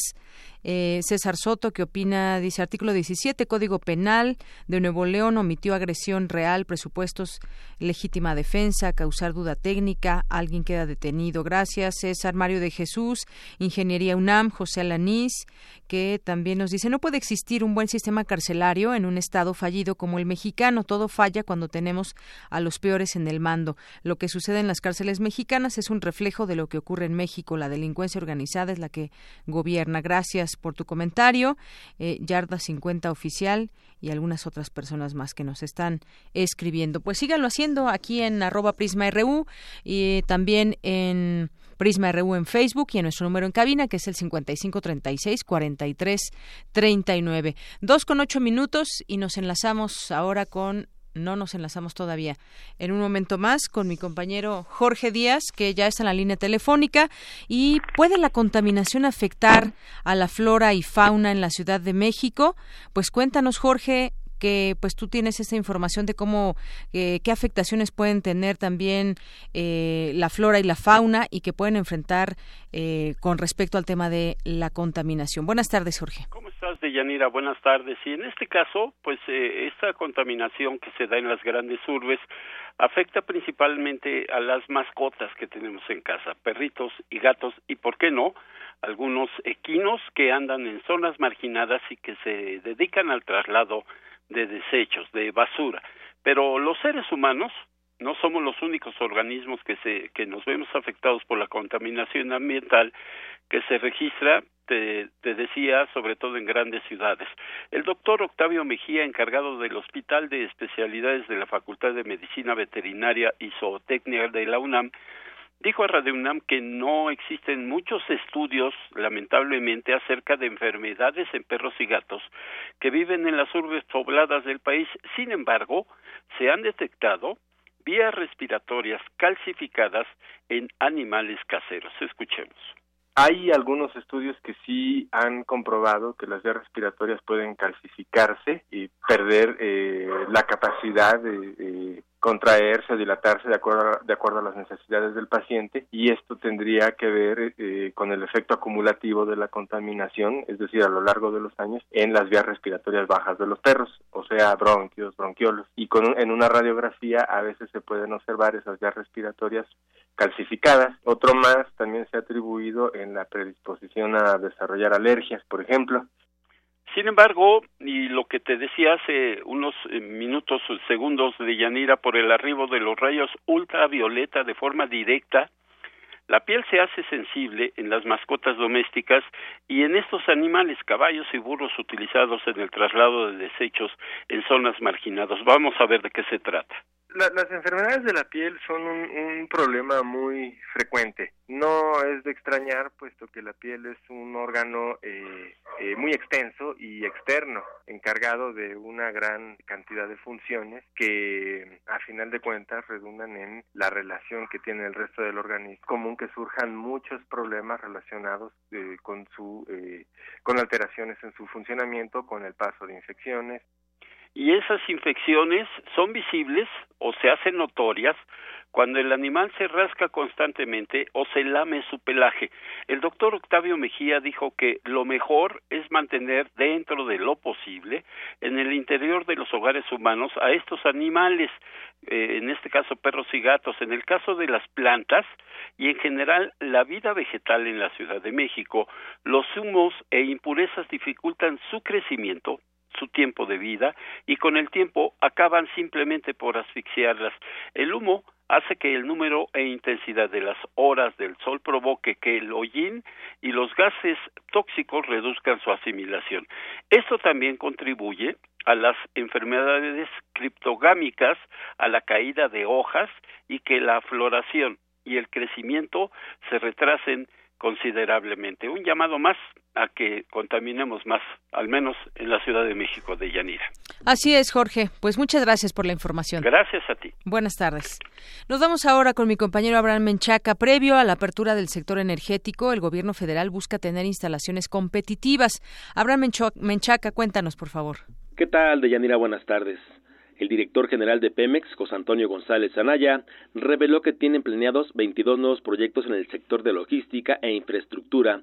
Se trata de la construcción de 11 nuevos ductos, cuatro terminales de almacenamiento y siete proyectos ferrocarrileros para transportación de combustible. Los ductos correrán de Tamaulipas a Nuevo León, de Hidalgo a Veracruz, de Hidalgo a Guanajuato, de Guanajuato a Veracruz, así como algunos que cruzarán distintos municipios de Yucatán, Chihuahua y Estado de México, mientras que las terminales de almacenamiento y distribución estarán en Yucatán, Guanajuato y San Luis Potosí. Para el maestro Fabio Rebosa Cano, académico del Instituto de Investigaciones Económicas del UNAM, Pemex busca revertir el problema de insuficiencia en infraestructura. ¿Qué significa esto? Desde mi punto de vista, es eh, la necesaria respuesta ante el retraso de la inversión privada a invertir en estas áreas de la industria petrolera mexicana. Eh, es un problema sobre el que tiene que reflexionarse. En este programa este, hemos tenido la oportunidad de comentar la situación de un mercado de combustibles que se ha disparado, un mercado que ha venido creciendo en forma exponencial. Todos los no solamente lo vemos, lo sufrimos en las calles y en de nuestras grandes ciudades, el, el, enorme despliegue del parque vehicular que ha transformado eh, nuestras avenidas en grandes estacionamientos. Y sin embargo, no se ha atacado, no se ha abordado este problema eh, a profundidad. De Yanira, el investigador indicó que el proyecto también obedece a la falta de inversión del sector privado en la paraestatal. Esta es una medida parcial este, que obedece, como dije, a la renuencia de la inversión privada a invertir. Hemos consultado, hemos tenido entrevistas con algunos empresarios. Ni siquiera en pequeñas refinerías no ven en el país condiciones favorables para la inversión. Es otro gran asunto que tiene que abordarse, y restaurando, recomponiendo el tejido social muy lastimado para ir creando condiciones de seguridad e ir permitiendo que diversos agentes eh, vayan este, eh, resolviendo estos problemas nuevos a los que se enfrenta el sector energético de México. Muchos de los proyectos podrían realizarse bajo la figura de asociación público-privadas, pues Pemex no cuenta con los recursos necesarios para dicho plan. De llenar la información que tengo. Buenas tardes. Gracias, Abraham. Buenas tardes. Y bueno, continuamos. Continuamos con la información. Por ley permitirán matar como legítima defensa en Nuevo León. ¿Esto de qué se trata? ¿Qué sucedió allá? ¿Cómo van a funcionar las cosas en este estado de la República Mexicana? En caso de algún asalto o robo con violencia, la víctima podrá dañar, lastimar e incluso matar al delincuente y estará amparado por la ley debido a los cambios al Código Penal aprobados el pasado lunes en el Pleno del Congreso local. Allá en Nuevo León estamos hablando.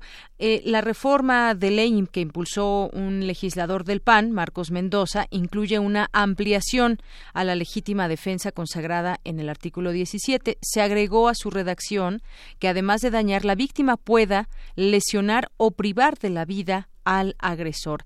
¿Ante qué estamos? Sin duda es eh, muchas veces eh, peligroso no conocer exactamente eh, cómo nos puede proteger la ley y una serie de cosas que pueden devenir cuando alguien pues ya portando algún arma pueda matar a otra persona y bueno pues esté además esto amparado con a través de a través de la ley. Para hablar de ese tema ya tenemos en la línea telefónica al doctor Pedro Isnardo de la Cruz Lugardo. Él es académico de la Escuela Nacional de Trabajo Social y especialista en temas de seguridad nacional. Doctor buenas tardes bienvenido. Buenas tardes muchas gracias por la invitación, la verdad es un honor con Radio UNAM nuevamente y un saludo a su audiencia. A la orden. Gracias. El honor también es nuestro, doctor. Yo quisiera preguntarle sobre este, pues, eh, en Nuevo León, esta ampliación del derecho en legítima defensa que amplía la posibilidad de la víctima incluso hasta quitar o privar de la vida al agresor. Esto, esto qué significa en cuanto a la defensa que tendría la persona que ataca, aunque sea finalmente eh, también la víctima se está defendiendo, sabemos que hay esta figura eh, de defensa propia, pero ¿qué sucede en el caso de Nuevo León? ¿Cómo es que se ampliaría? Y desde su punto de vista, ¿estamos ante algo positivo o negativo? Gracias. En principio, comentar eh, que el contexto de violencia en el país y particularmente en Nuevo León, de acuerdo a la fundamentación que se planteó a través del Congreso local, es justamente el que ha sido el, el motivante para que eh, se desarrolle esta postura.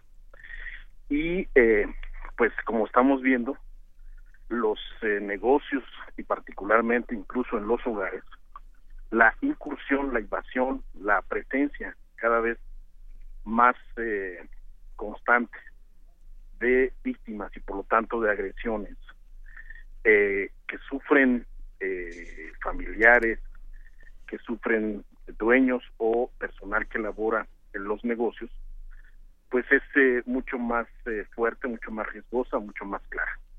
Esto, esto a mi juicio, eh, como contexto, como fundamentación, pues sugiere no solamente que es una beta crítica más desde la cual el Estado, particularmente las instituciones gubernamentales, pues deja mucho que desear en sus resultantes, sino que a su vez pues, se deja a, en evidencia el nivel de vulnerabilidad desde el cual pues eh, el, en el microcosmos de personas y familias pues esto ya es una situación cada vez más constante.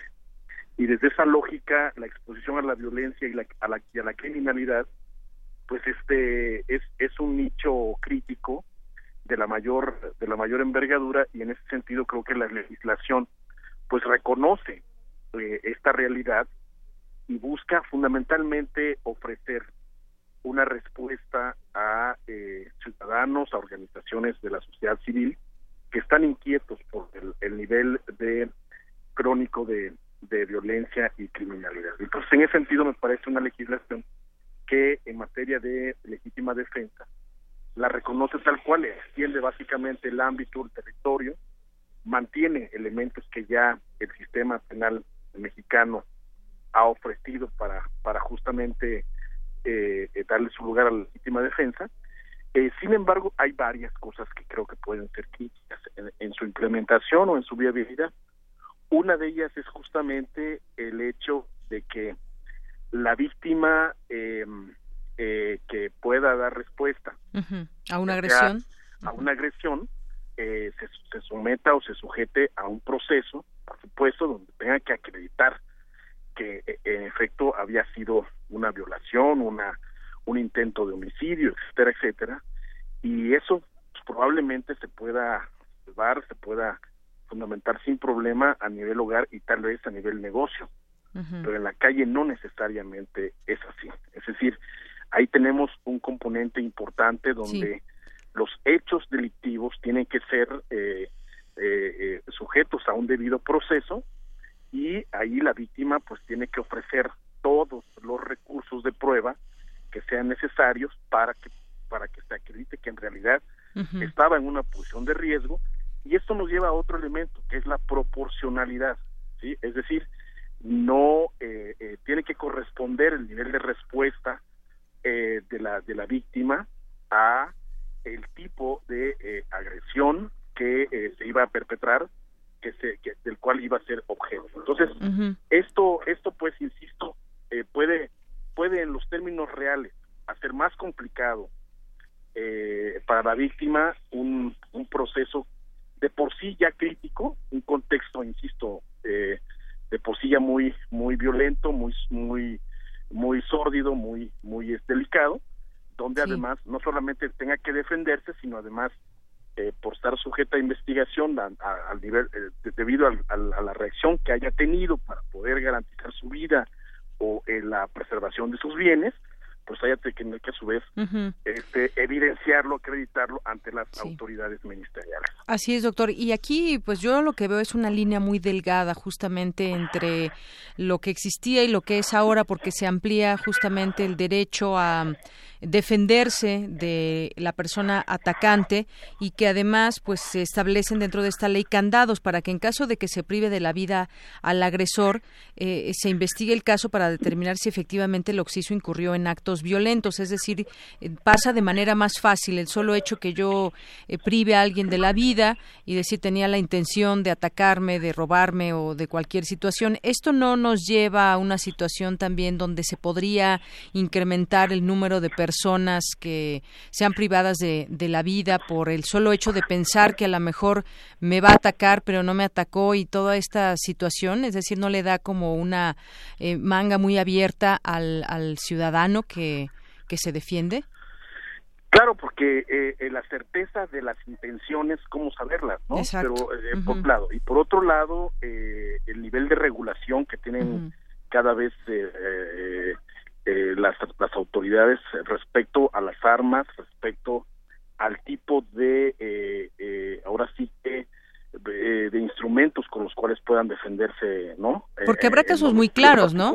En donde es. se sepa que sí fue en defensa es. propia, pero otros quizás no sean tan claros y esto, pues... Justamente, recordemos uh -huh. que en la Ciudad de México tenemos un caso donde una una mujer violada, eh, este, resulta después que se le está eh, catalogando como asesina de sus de sus mm, este, exacto de sus atacantes entonces, sí. entonces este y entre otros casos por supuesto Yakiri se refiere al caso Yakiri. Justamente justamente. Entonces este este hecho como otros muestran las las debilidades las complejidades eh, a las que se sujeta la víctima potencial porque hay que insisto a nivel proporcional y a nivel de pruebas evidenciar acreditar ante la autoridad ministerial que en efecto se fue objeto de una de una violación, de un homicidio, de un intento de homicidio y que era proporcional a eh, el hecho delictivo eh, consumado.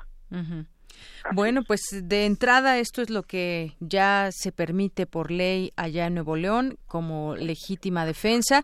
Y pues tal vez dentro de unos años podamos saber si se disminuyeron esas cifras de violencia que hay de secuestros, de robo a casa habitación en este estado que están muy altas. Y, y justamente a raíz de esto es que se eh, se hace este cambio a la ley.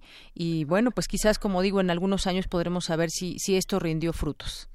Excelente, pues en, en, efecto tenemos todavía que pasar por ese umbral de, de espera y ver si, si fue una legislación que tuvo un nivel de eficacia, al menos en la disuasión uh -huh. de los delitos a cierto universo de eh, eh, eh, pues eh, de ámbitos en los cuales está eh, la incidencia uh -huh. a todo a todo pulmón y bueno este generar un sistema de concientización en las sí. en los ministerios eh, eh, ministerios eh, públicos uh -huh. sobre la, la, necesidad de eh, pues ofrecer eh, el acompañamiento a las víctimas sobre todo cuando es muy evidente uh -huh. que esto se han cometido atropellos abusos este y que no sean justamente las autoridades quienes profundicen uh -huh. estas dinámicas críticas, ¿no? Muy bien, pues veremos esos frutos en el tema de justicia. Doctor, por lo pronto, pues muchas gracias por este análisis y compartir con nosotros su punto de vista.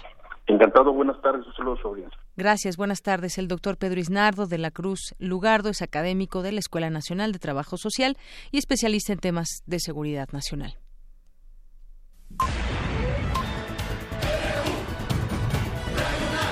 Prisma RU. Global RU. Pues lista la información internacional con Eric Morales. ¿Qué tal, Eric? Buenas tardes. ¿Qué tal, Deyanira? Muy buenas tardes. Contento de saludarte este viernes 9 de junio y hoy tenemos bastante información, así que arranquemos con nuestras breves. Un mes después de elegir como presidente a Emmanuel Macron, los franceses votarán este domingo en primera vuelta para elegir a sus diputados. Según los sondeos, el equipo de Macron tiene la mayoría en la intención del voto. El presidente de Francia, Emmanuel Macron, recibió a su homólogo peruano, Pedro Pablo Kuczynski, en el Palacio del Elíseo, donde ambas partes expresaron su deseo de respaldar el Acuerdo de París sobre el cambio climático. Habla el mandatario sudamericano. El tema de la prioridad de combatir el cambio climático a través del Acuerdo de París, el, el tema de la democracia y el desarrollo en América Latina, donde hemos hablado de varios países incluyendo Venezuela, el, tema de la OCDE, la OCDE, como le decimos en el Perú, a la cual el Perú aspira a entrar. Por su parte, el mandatario francés celebró el compromiso de Perú ante este importante acuerdo. Ambos estamos completamente comprometidos no solo al pleno respeto del Acuerdo de París, sino en una voluntad que nos unifique para ir más allá de los compromisos que son el estricto mínimo. La canciller alemana Angela Merkel realizó una visita de Estado a Argentina, donde reforzó la relación de su nación con el país sudamericano. Debo decirles que nuestro pasado alemán es hoy nuestro recordatorio nos impulsa a combatir el antisemitismo en donde sea que ocurra y a proteger la democracia, el Estado de Derecho y la libertad. Decirlo aquí es especialmente importante para mí. La fiscal general de Venezuela, Luisa Ortega, calificada de traidora por el gobierno de Nicolás Maduro, interpuso un recurso de nulidad contra la propuesta del mandatario chavista para reformar la Constitución. Este recurso que estoy intentando es para defender la soberanía popular, para defender la constitución, para defender la democracia participativa y protagónica, para defender a los venezolanos. Porque aquí lo que está en juego es, es el país.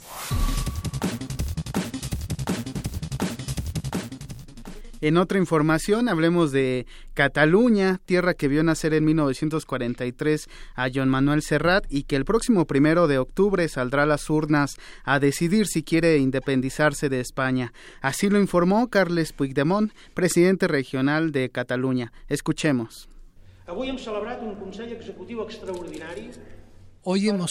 un Consejo Ejecutivo extraordinario para rectificar, conjuntamente con el vicepresidente, el ejercicio del derecho legítimo a la autodeterminación que tiene una región milenaria como Cataluña, a un referéndum que se celebrará el domingo primero de octubre con la pregunta ¿Quiere que Cataluña sea un Estado independiente en forma de república?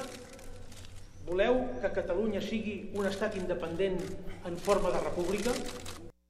Entonces, esa será la pregunta. ¿Quiere que Cataluña sea un Estado independiente eh, eh, en forma de república? Será lo que responderán los catalanes el próximo primero de octubre. Esta decisión unilateral es producto de la negativa del gobierno de Mariano Rajoy para llegar a un acuerdo y de esa manera celebrar una consulta al respecto.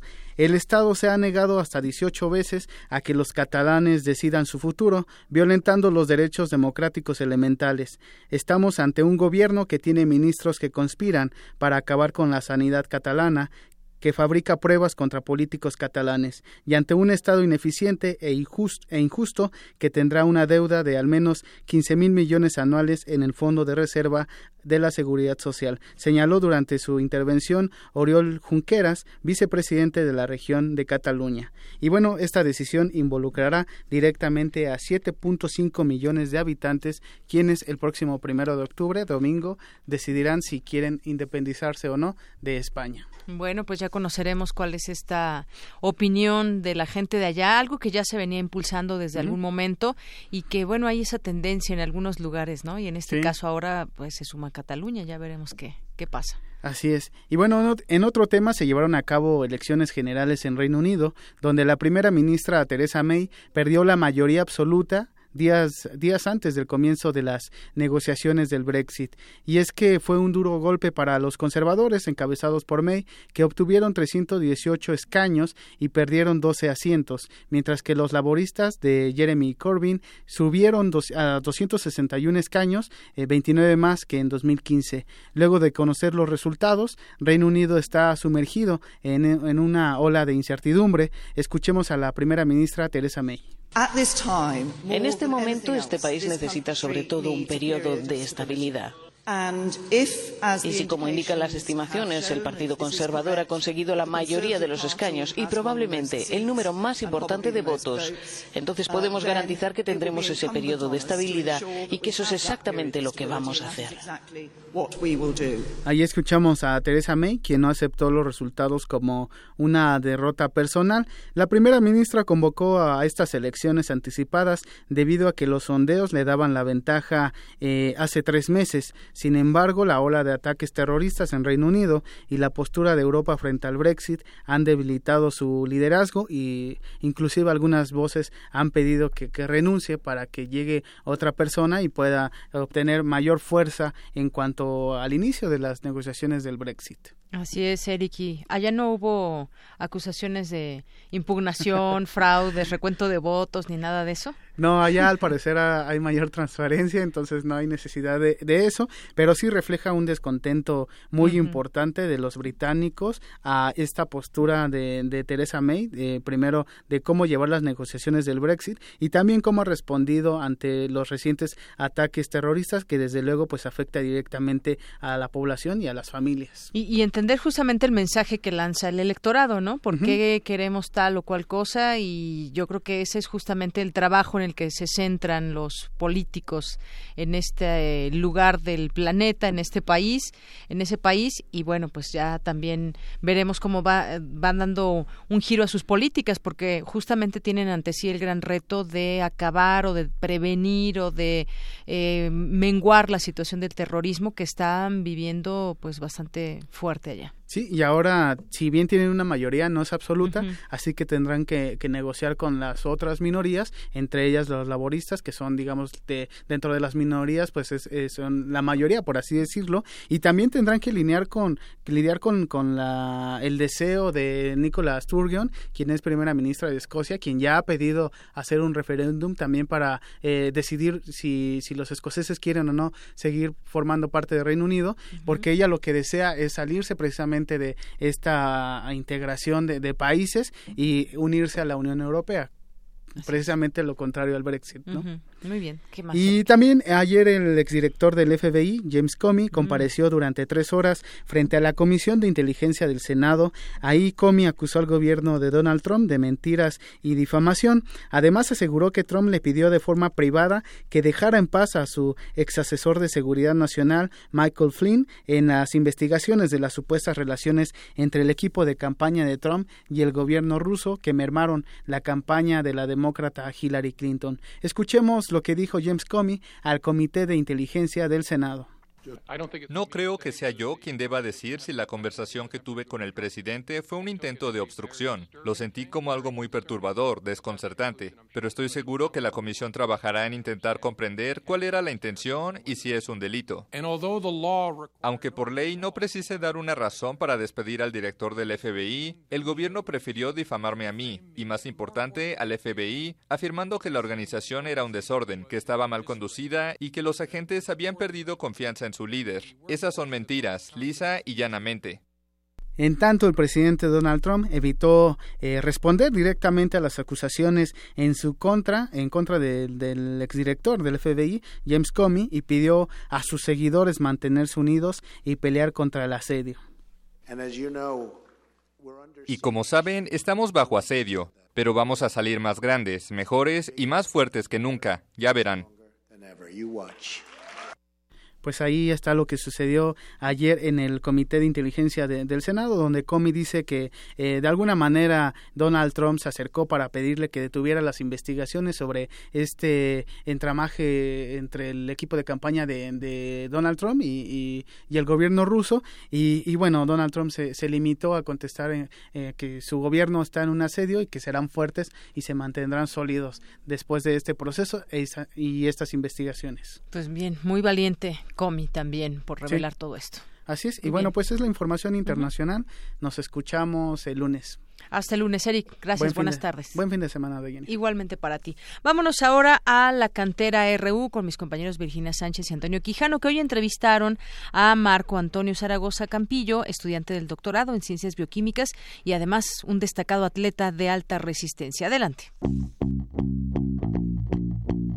Marco Antonio Zaragoza Campillo, estudiante del doctorado en Ciencias Bioquímicas de la UNAM, es también un destacado atleta de resistencia. Recientemente ganó la prueba de mayor distancia al recorrer la Sierra Norte de Oaxaca en 22 horas 54 minutos. Y próximamente nos representará en el Mundial de Ultradistancia en Belfast y en el Spartatlón de Grecia. Conozcamos más sobre este brillante y veloz universitario. Yo nací en la Ciudad de México el 15 de mayo de 1985. No, yo soy el, mayor, tengo tres hermanas y, un hermano. Y sí, yo soy el mayor, con 32 años. Me he dado cuenta que soy muy bueno en, esto de correr por, por muchísimas horas y por mucho tiempo, pero en la infancia no recuerdo haber hecho alguna actividad que me requiriera muchas horas de, de, ejercicio o de actividad física. Yo recuerdo que pues jugaba lo, normal, ¿no? Este, carritos, canicas, fútbol, básicamente eso, pero ponerme a correr, pues no, no, no recuerdo que en la infancia yo corriera. Sí, mi primer contacto con la UNAM fue a partir de ese hecho Oriente y ya de ahí empecé a descubrir todo este mundo de lo que es la UNAM. Una vez que yo estudié el CSH Oriente, pues también, una vez que terminas, pues hay que decidir qué estudiar, ¿no? Ahora.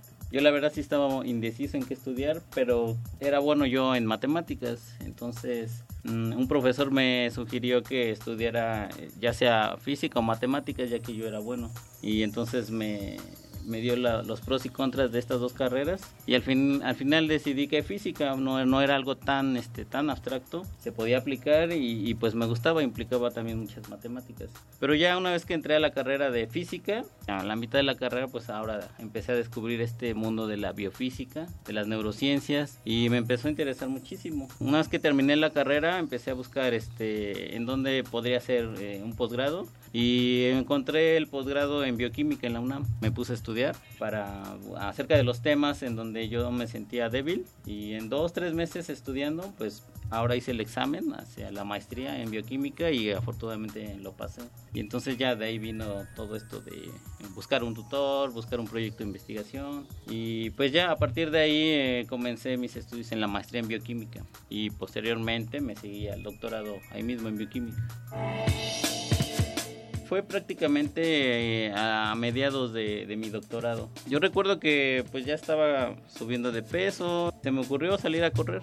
Le pedí a un amigo que entrenáramos juntos y él aceptó y entonces recuerdo que desde esa vez que salimos a correr por primera vez me encantó. Fue, fue descubrir algo que no conocía y entonces él se sorprendió de que le haya aguantado el paso. Esa vez corrimos 13 kilómetros y recuerdo que a partir de ese momento ya no nunca más dejé de entrenar. Ya era entrenar dos dos, tres veces por semana y de ahí empezó a nacer todo esto.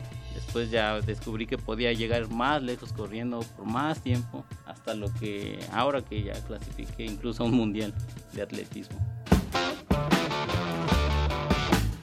Por ejemplo, eh, ayer, ayer hice 70 kilómetros, 50 kilómetros con un chaleco de peso de 7 kilos y los últimos 20 ya fue sin el chaleco. Fue uno de los entrenamientos eh, más duros que voy a tener previo a esta competencia.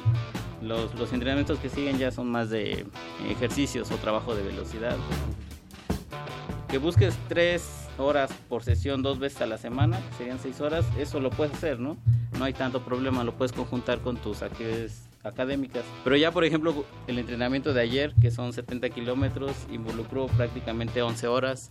Entonces ahí ya no es tan fácil, ya te involucra todo un día, todo un día para, para que hagas ese entrenamiento que te va a servir con, con un objetivo. Por eso esos entrenamientos largos los busco entre en, en, fin de semana, perdón, ya sea sábado o domingo, y entre semana pues hago este entrenamiento ya de intensidad que son más cortos. Y también es pues, un poco pensado en esto, de, de que uno tenga tiempo para también para sus actividades académicas.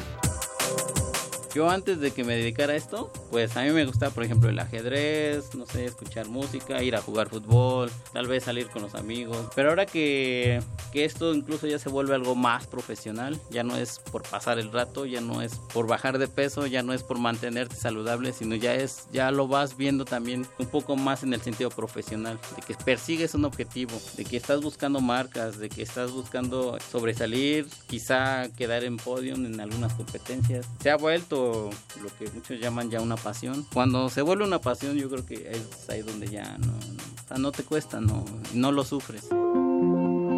puedo estar tres horas corriendo sin, sin escuchar música. Entonces, y eso lo logras porque llega un momento en que entras como en trance, como en meditación. Entonces vas corriendo y casi sin darte cuenta y ni siquiera sientes dolor. Entonces es una sensación así como, me imagino que es lo que sienten los que hacen yoga cuando entran en ese estado de meditación mientras estoy, por ejemplo, haciendo algo en la computadora, pues sí, sí me gusta escuchar algo de música rock sobre todo.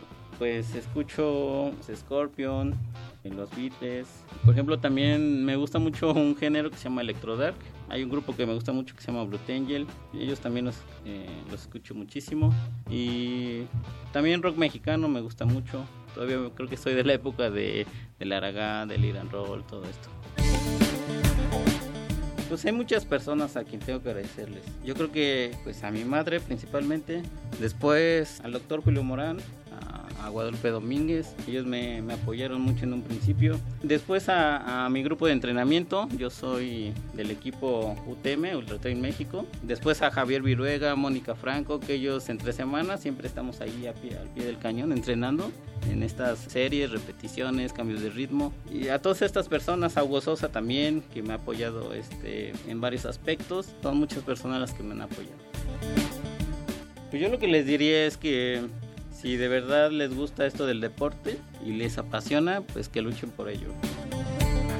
Para Radio UNAM, Virginia Sánchez y Antonio Quijano. Prisma RU. Un programa con visión universitaria para el mundo.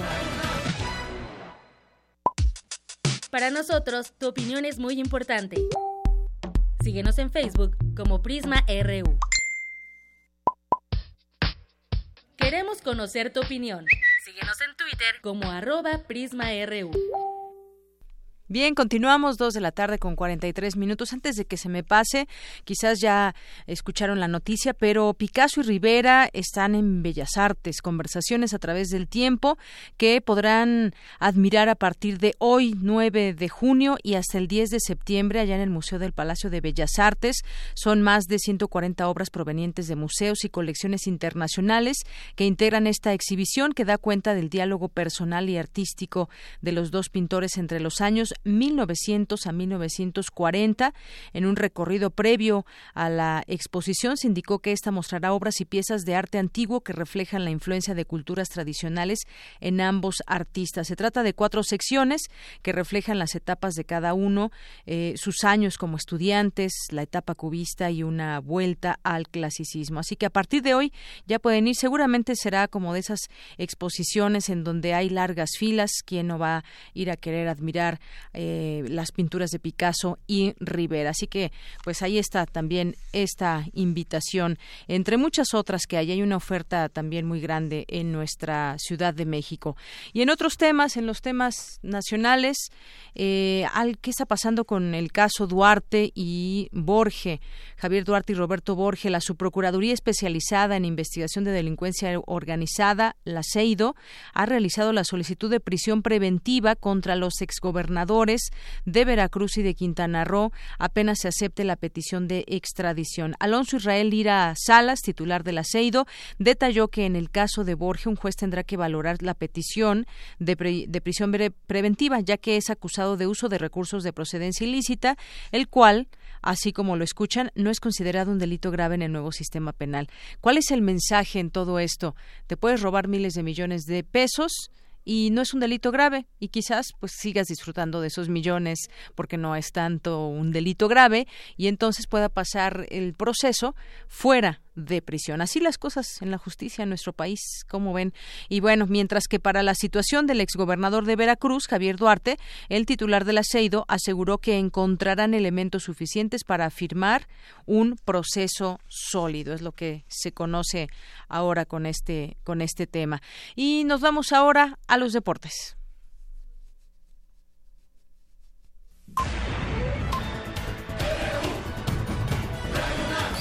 Prisma RU. Con Deyanira Morán. Queremos escuchar tu voz. Nuestro teléfono en cabina es 5536 4339. Zarpazo RU. Adelante, Isaí Morales, muy buenas tardes. Buenas tardes, Yanira. Pues como lo habíamos adelantado, estamos en el campo Lauro Franco en Ciudad Universitaria, porque la UNAM será sede del selectivo de tiro con arco, participará en la Universidad Mundial de Taipei 2017 y bueno, me encuentro con Carlos Hidalgo Toledo, que es entrenador en jefe del equipo de la UNAM. Carlos, muy buenas tardes. Muy buenas tardes. Bien, bien, también. Eh, pues si nos puedes explicar qué significa para la UNAM ser parte, bueno, ser el sede del selectivo. Bueno, eso sí es bastante importante. la universidad, bueno, es el evento más importante para nosotros, eh, quedó pendiente el proceso selectivo y fue precisamente la UNAM la que solicitó el hacerlo aquí. Es un evento de bastante importancia, muy significativo para nosotros. Tenemos dos personas que están peleando el lugar y el que seamos sede, pues sí, es un poco más motivante. Pero una eliminatoria complicada durante estos tres días que va a durar. Eh, debido al nivel de los atletas que van a subir. Sí, estamos conscientes de que son los ocho mejores del, que quedaron de la universidad, o sea, no están aquí todos los de la universidad, quedaron seleccionados los ocho mejores y tenemos elementos de pues de la selección nacional. Hay varios elementos que son de selección nacional. Está Alejandra Valencia, que es tiradora olímpica, y está este, Mario Cardoso del Suami, que han sido seleccionados nacionales y bueno, ¿qué se espera para los atletas de la UNAM? Mira, Mariana Sánchez dio la sorpresa en la universidad, quedando en primer lugar. De allí hubiera sido el proceso, ahí se beneficiado. Por lo que haya sido ahora el proceso que vino aquí con nosotros, ella se está preparando, eh, tratando de repetir la pues, el gran papel que hizo en la universidad, porque de hecho quedó en primer lugar ganándole entonces ahorita el reto que ella tiene es repetir. Y Kevin del Valle, que también es alumno aquí de, la UNAM, eh, él ya había estado en una, en una universidad, efectivamente Kevin, eh, igual fue la misma situación, él allá en tercero, ya en, en las rondas de un poco mal, eh, y a los otros tiraron bastante bien, de hecho sacaron, los tres que quedaron ubicados en la universidad son gente que no son, este, ¿cómo te diré? Que no han sido seleccionados nacionales, gente nueva. Entonces ahorita el reto que tiene Kevin, bueno, Kevin se le abrió una buena oportunidad para poder este, demostrar su nivel. Él, está clasificado en tercero, si se mantiene en ese nivel, puede clasificar. Tienen bastante oportunidad ambos. ¿Cómo va a ser la eliminatoria en estos tres días? ¿Cómo, cómo se va a clasificar? Bueno, el, día de hoy es, es práctica, es práctica oficial. El clasificatorio empieza mañana. Van a tirar eh, 72 flechas eh, a una distancia de 70 metros los recurvos y 50 metros lo de compuesto. El recurvo tiene una carátula de un metro 22, una carátula grandota, y los de polea tienen una carátula más chiquita, proporcional a la distancia que tiran para hacerles más difícil el, tiro, ¿no? Porque son arcos más potentes, mira telescópicos y demás, para eh, complicar, hacerse cierta dificultad.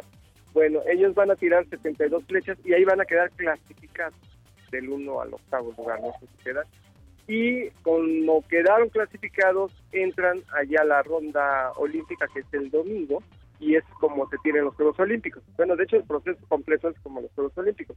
Eh, ya en las rondas se van a estar peleando uno contra uno, se van a ir eliminando en partidos y ya de ahí hasta llegar a los primeros. Bueno, dependiendo cómo quedan clasificados del un, en el clasificatorio y cómo quedan en la ronda ya final, el lugar que van ocupando, si queden primero tengo un punto si quedé en primero en la ronda, tengo un punto. Entonces es la suma de los puntos. De lugar. Ahora, ya para finalizar, la tradición aquí de tiro con arco en la UNAM. Ya tenemos más de 50 años. La asociación se fundó en 1950 años. ya, tiene un ratote, yo tan solo aquí llevo pues, para 40 años eh, empujando al equipo y este sí es bastante fuerte la asociación de la UNAM presume, yo siempre he presumido esto, que desde Los Ángeles 84 hasta la fecha siempre ha habido un elemento universitario Es la única asociación en México, o sea, eh, el nivel es muy competitivo ya en otros estados, debemos entender el, apoyo que reciben esos estados, a el apoyo que recibimos aquí en UNAM, pero más que nada los estados tiran más con coraje que con buenos equipos. Este, pero no, sí, estamos recuperando nuestros niveles, ya estamos mandando a gente otra vez a mundiales juveniles, entonces esperamos este nuevo impulso. al nivel pequeño. Y bueno, ya para todos aquellos que les puede interesar en qué ¿dónde los pueden? Mira, nos pueden visitar en nuestra página que es ataunam.org.mx, ATES de Asociación de Tiro con Narco, eh, o en Tiro con Narco UNAM va a aparecer. Eh, estamos ahí en la página de la asociación, o venir aquí al campo de tiro. Estamos en el costado norte del estadio de prácticas Zapatillo Méndez y estamos de lunes a viernes, bueno, este casi de lunes a domingo prácticamente, de lunes a viernes desde las 9 de la mañana hasta las 7 de la noche y los sábados y domingos de 9 a 1 o a 3 de la tarde, depende de la cantidad de gente que haya. Pues entrenador Carlos, muchísimas gracias por recibirnos la entrevista y pues les deseamos mucho éxito para el equipo de la UNAM en esta clasificación. Muchas gracias y aquí estamos. Este, aquellos que se interesen en venir, aquí los recibimos. Y si quieren venir a echar porras, está abierto, pueden venir. Este, la competencia inicia mañana a las nueve y media, va a acabar más o menos como a la una y el domingo es exactamente el mismo horario. Yo vi las prácticas inician a las 3. Sí, eh, ahora es en la tarde. Muy bien, eh, profesor, muchísimas gracias. Hasta ustedes. Deyanira, pues hasta aquí la información deportiva y- que tengan un excelente fin de semana. Nos escuchamos el próximo lunes. Igualmente para ti, Isai. Hasta luego.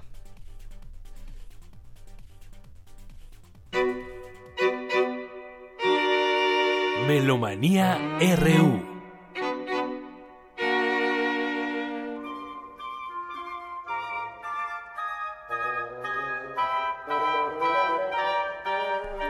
Dulce, adelante. Eh, ¿Qué tal? Muy buenas tardes tengan todos ustedes, melómanos de Prisma RU y audiencia Radio Unamita. Pues tenemos, además de la invitación que nos hizo ya el maestro Sergio Cárdenas hace una hora, tres efemérides importantes a considerar. La primera de eh, que vamos a considerar es Carl Nielsen, quien un día como hoy, 9 de junio, pero de 1865, nació. Entonces tenemos 152 años de su nacimiento. Él fue compositor, violinista y director de orquesta. Conocemos muchísimo. También fue director de la Ópera de Copenhague y desde 1915 también director del Conservatorio de esa misma ciudad. Y su música, como buen romántico, tiene que ver también con la identidad de su pueblo. Es una música como muy nostálgica. Yo te voy a confesar que cuando yo oía a, a Carl Nielsen, se me antojaba muchísimo conocer Noruega y todo esto que hablan en el verano de que el sol permanece toda la noche, ¿no? Porque es sobre todo muy evocativa. Decidí mejor poner una cosa muy alegre, que es lo que estamos escuchando eh, finalmente. Es una parte de su quinteto de alientos. El quinteto de alientos siempre se considera casi de me- madera, se dice, pero tiene un metal. Es flauta transversal, oboe, clarinete, fagot y el corno francés, que es el metal que está ahí. Y está interpretando el ensamble Atena. Y después tenemos ya dos efemérides que tienen que ver también con nacimientos de 90 años exactamente, y como estamos también nosotros que de 80 años y todo, pues estos números redondos son importantes. Por un lado, la primera que vamos a considerar es a Franco Donatoni, compositor y director de orquesta también, italiano él, que nació en 1920, un 9 de junio y que murió, pues, mm, digamos, relativamente pronto, en el 2000. Y él empezó escribiendo música que podríamos decir que era neoclásica, también era una de las tendencias del siglo XX, pero desarrolló todo un sistema de composición muy interesante a partir del dodecafonismo, después del serialismo integral.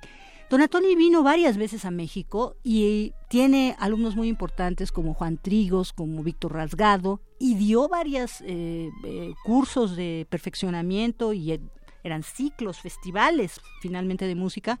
En ese entonces no, no eran tan convocados como ahora, pero bueno, eh, lo conocimos bastante aquí en México y de él estamos escuchando para clarinete solo Claire con Kari Kirikou, que es un gran clarinetista finlandés. Y este y podemos notar que su música tiene como eh, un mecanismo, parece como como si fuera, yo siento como eh, de una cajita de música en el sentido de que hay muchos parámetros que están sonando. Ellos ya hablan en algún otro momento hablamos de lo que era el serialismo integral, que decíamos los parámetros de alturas de las músicas se pasan también al ritmo, a la gógica, a la dinámica. Este es uno de los exponentes importantes. Y ahora nos vamos al ámbito del jazz, que no van a creer, pero un día como hoy también, el 9 de junio pero de 1927, nació el compositor y, y eh, bueno, compositor estadounidense Cole Porter, pero también hacía eh, muchísimas canciones. Tú no sabías que él era hijo, más bien nieto de un millonario y que pues empezó a escribir ya desde muy, verdaderamente muy jovencito, desde los 11 años, pero primero eh, este, hizo en la Universidad de Yale sus estudios profesionales y posteriormente empezó entonces a, hacer sus eh, presentaciones ya en público. Let's Do It de 1928 es una de sus mm, canciones o músicas más, este, más interpretadas. Y bueno, pues tenemos aquí una, un ejemplo de Brad Meldau, que es un gran pianista, que hace toda una, en un disco de, en vivo, interpreta uno de sus grandes éxitos y él, bueno, pues le pone de su cosecha también, ¿no? It's all right with me. Everything, it's all right with me. Todo está bien conmigo. Así que bueno, pues eso, eso, eso por parte de las efemérides y muchas cosas a las que hay que asistir. Ya desde mañana les digo 5.1, hay que venir a la sala a escuchar Radio Arte. es una maravilla esa experiencia porque los, los sonidos te eh, atraviesan, ¿no? Literalmente en medio de la sala está, está el público y son no son cuatro parlantes, sino cinco, porque también el subwoofer, y todos estos pasan todos los sonidos pasan entre sí, así que va a ser Te involucran, te vuelven parte de los sonidos. Y ya ni qué hablar de todo lo demás que haremos, pero estén atentos. Muy bien, pues muchas gracias, Dulce. De qué, que estén bien. Gracias, buenas tardes. Prisma RU.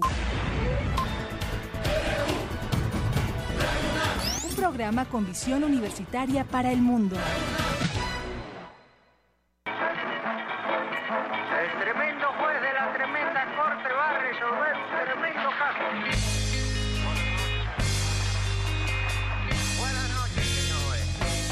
Hoy así sonará más o menos la sala Julián Carrillo porque va a recibir a la tremenda corte y tenemos en la línea telefónica ni más ni menos que a Manuel Loco, a Manuel Corona Hernández, quien es la voz de la tremenda corte. ¿Cómo estás, Manuel? Hola, Deya, muy bien, muchas gracias, buenas tardes. Oye, pues qué gusto platicar contigo. Ya pusiste a bailar aquí a todos en cabina, están muy alocados, muy emocionados, pero dinos, ¿qué, qué, qué te esperas hoy aquí en la sala Julián Carrillo de Radio UNAM? Pues primero, muchas gracias por el espacio. La verdad es que estamos muy emocionados. Este, yo estudié en la Facultad de Economía de la UNAM y entonces pues hay una relación muy bonita la que le tiene uno a la UNAM y en todos sus ámbitos, ¿no? Y entonces para nosotros es un privilegio poder ser parte de esta celebración y, y la verdad es que estamos ya, ya ahorita están ya la gente trabajando de nuestro equipo para poder este ofrecerse a la gente al rato una una noche de ska, una noche de baile, una noche de emociones y con la esperanza de pues, seguirnos encontrando en, el camino. Oye, pues ya no hay boletos, así que yo quiero que también invites a la gente a que siga la transmisión por el 96.1 de FM y pues que se pongan a bailar en su casa también, porque esta música se presta no solamente para escucharse, sino para sentirse, disfrutarse y bailarse. Claro que sí, hay una amiga que me dice, el Sky es como ese, una regresión a ese estado donde nada importa más que bailar, ser feliz, ¿no?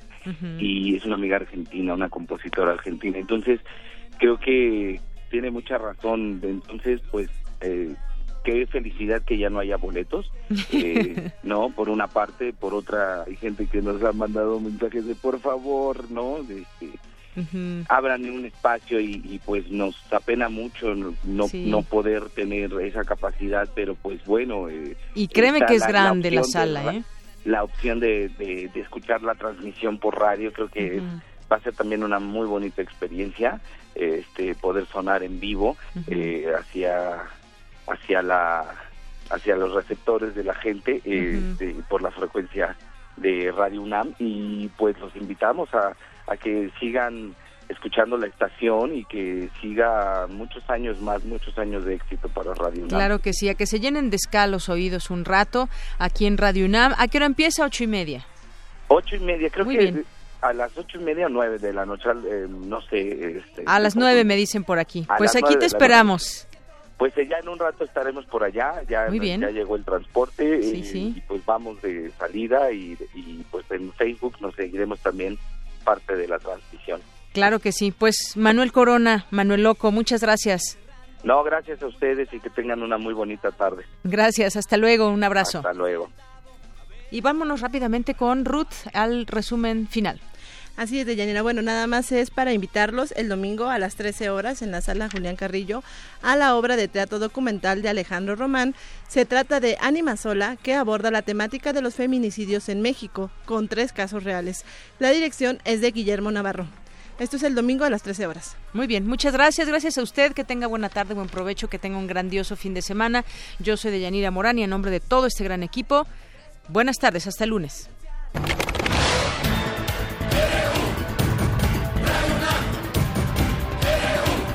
Prisma RU. Los perfiles del acontecer universitario de México y el mundo en una frecuencia. De lunes a viernes, de 1 a 3 de la tarde.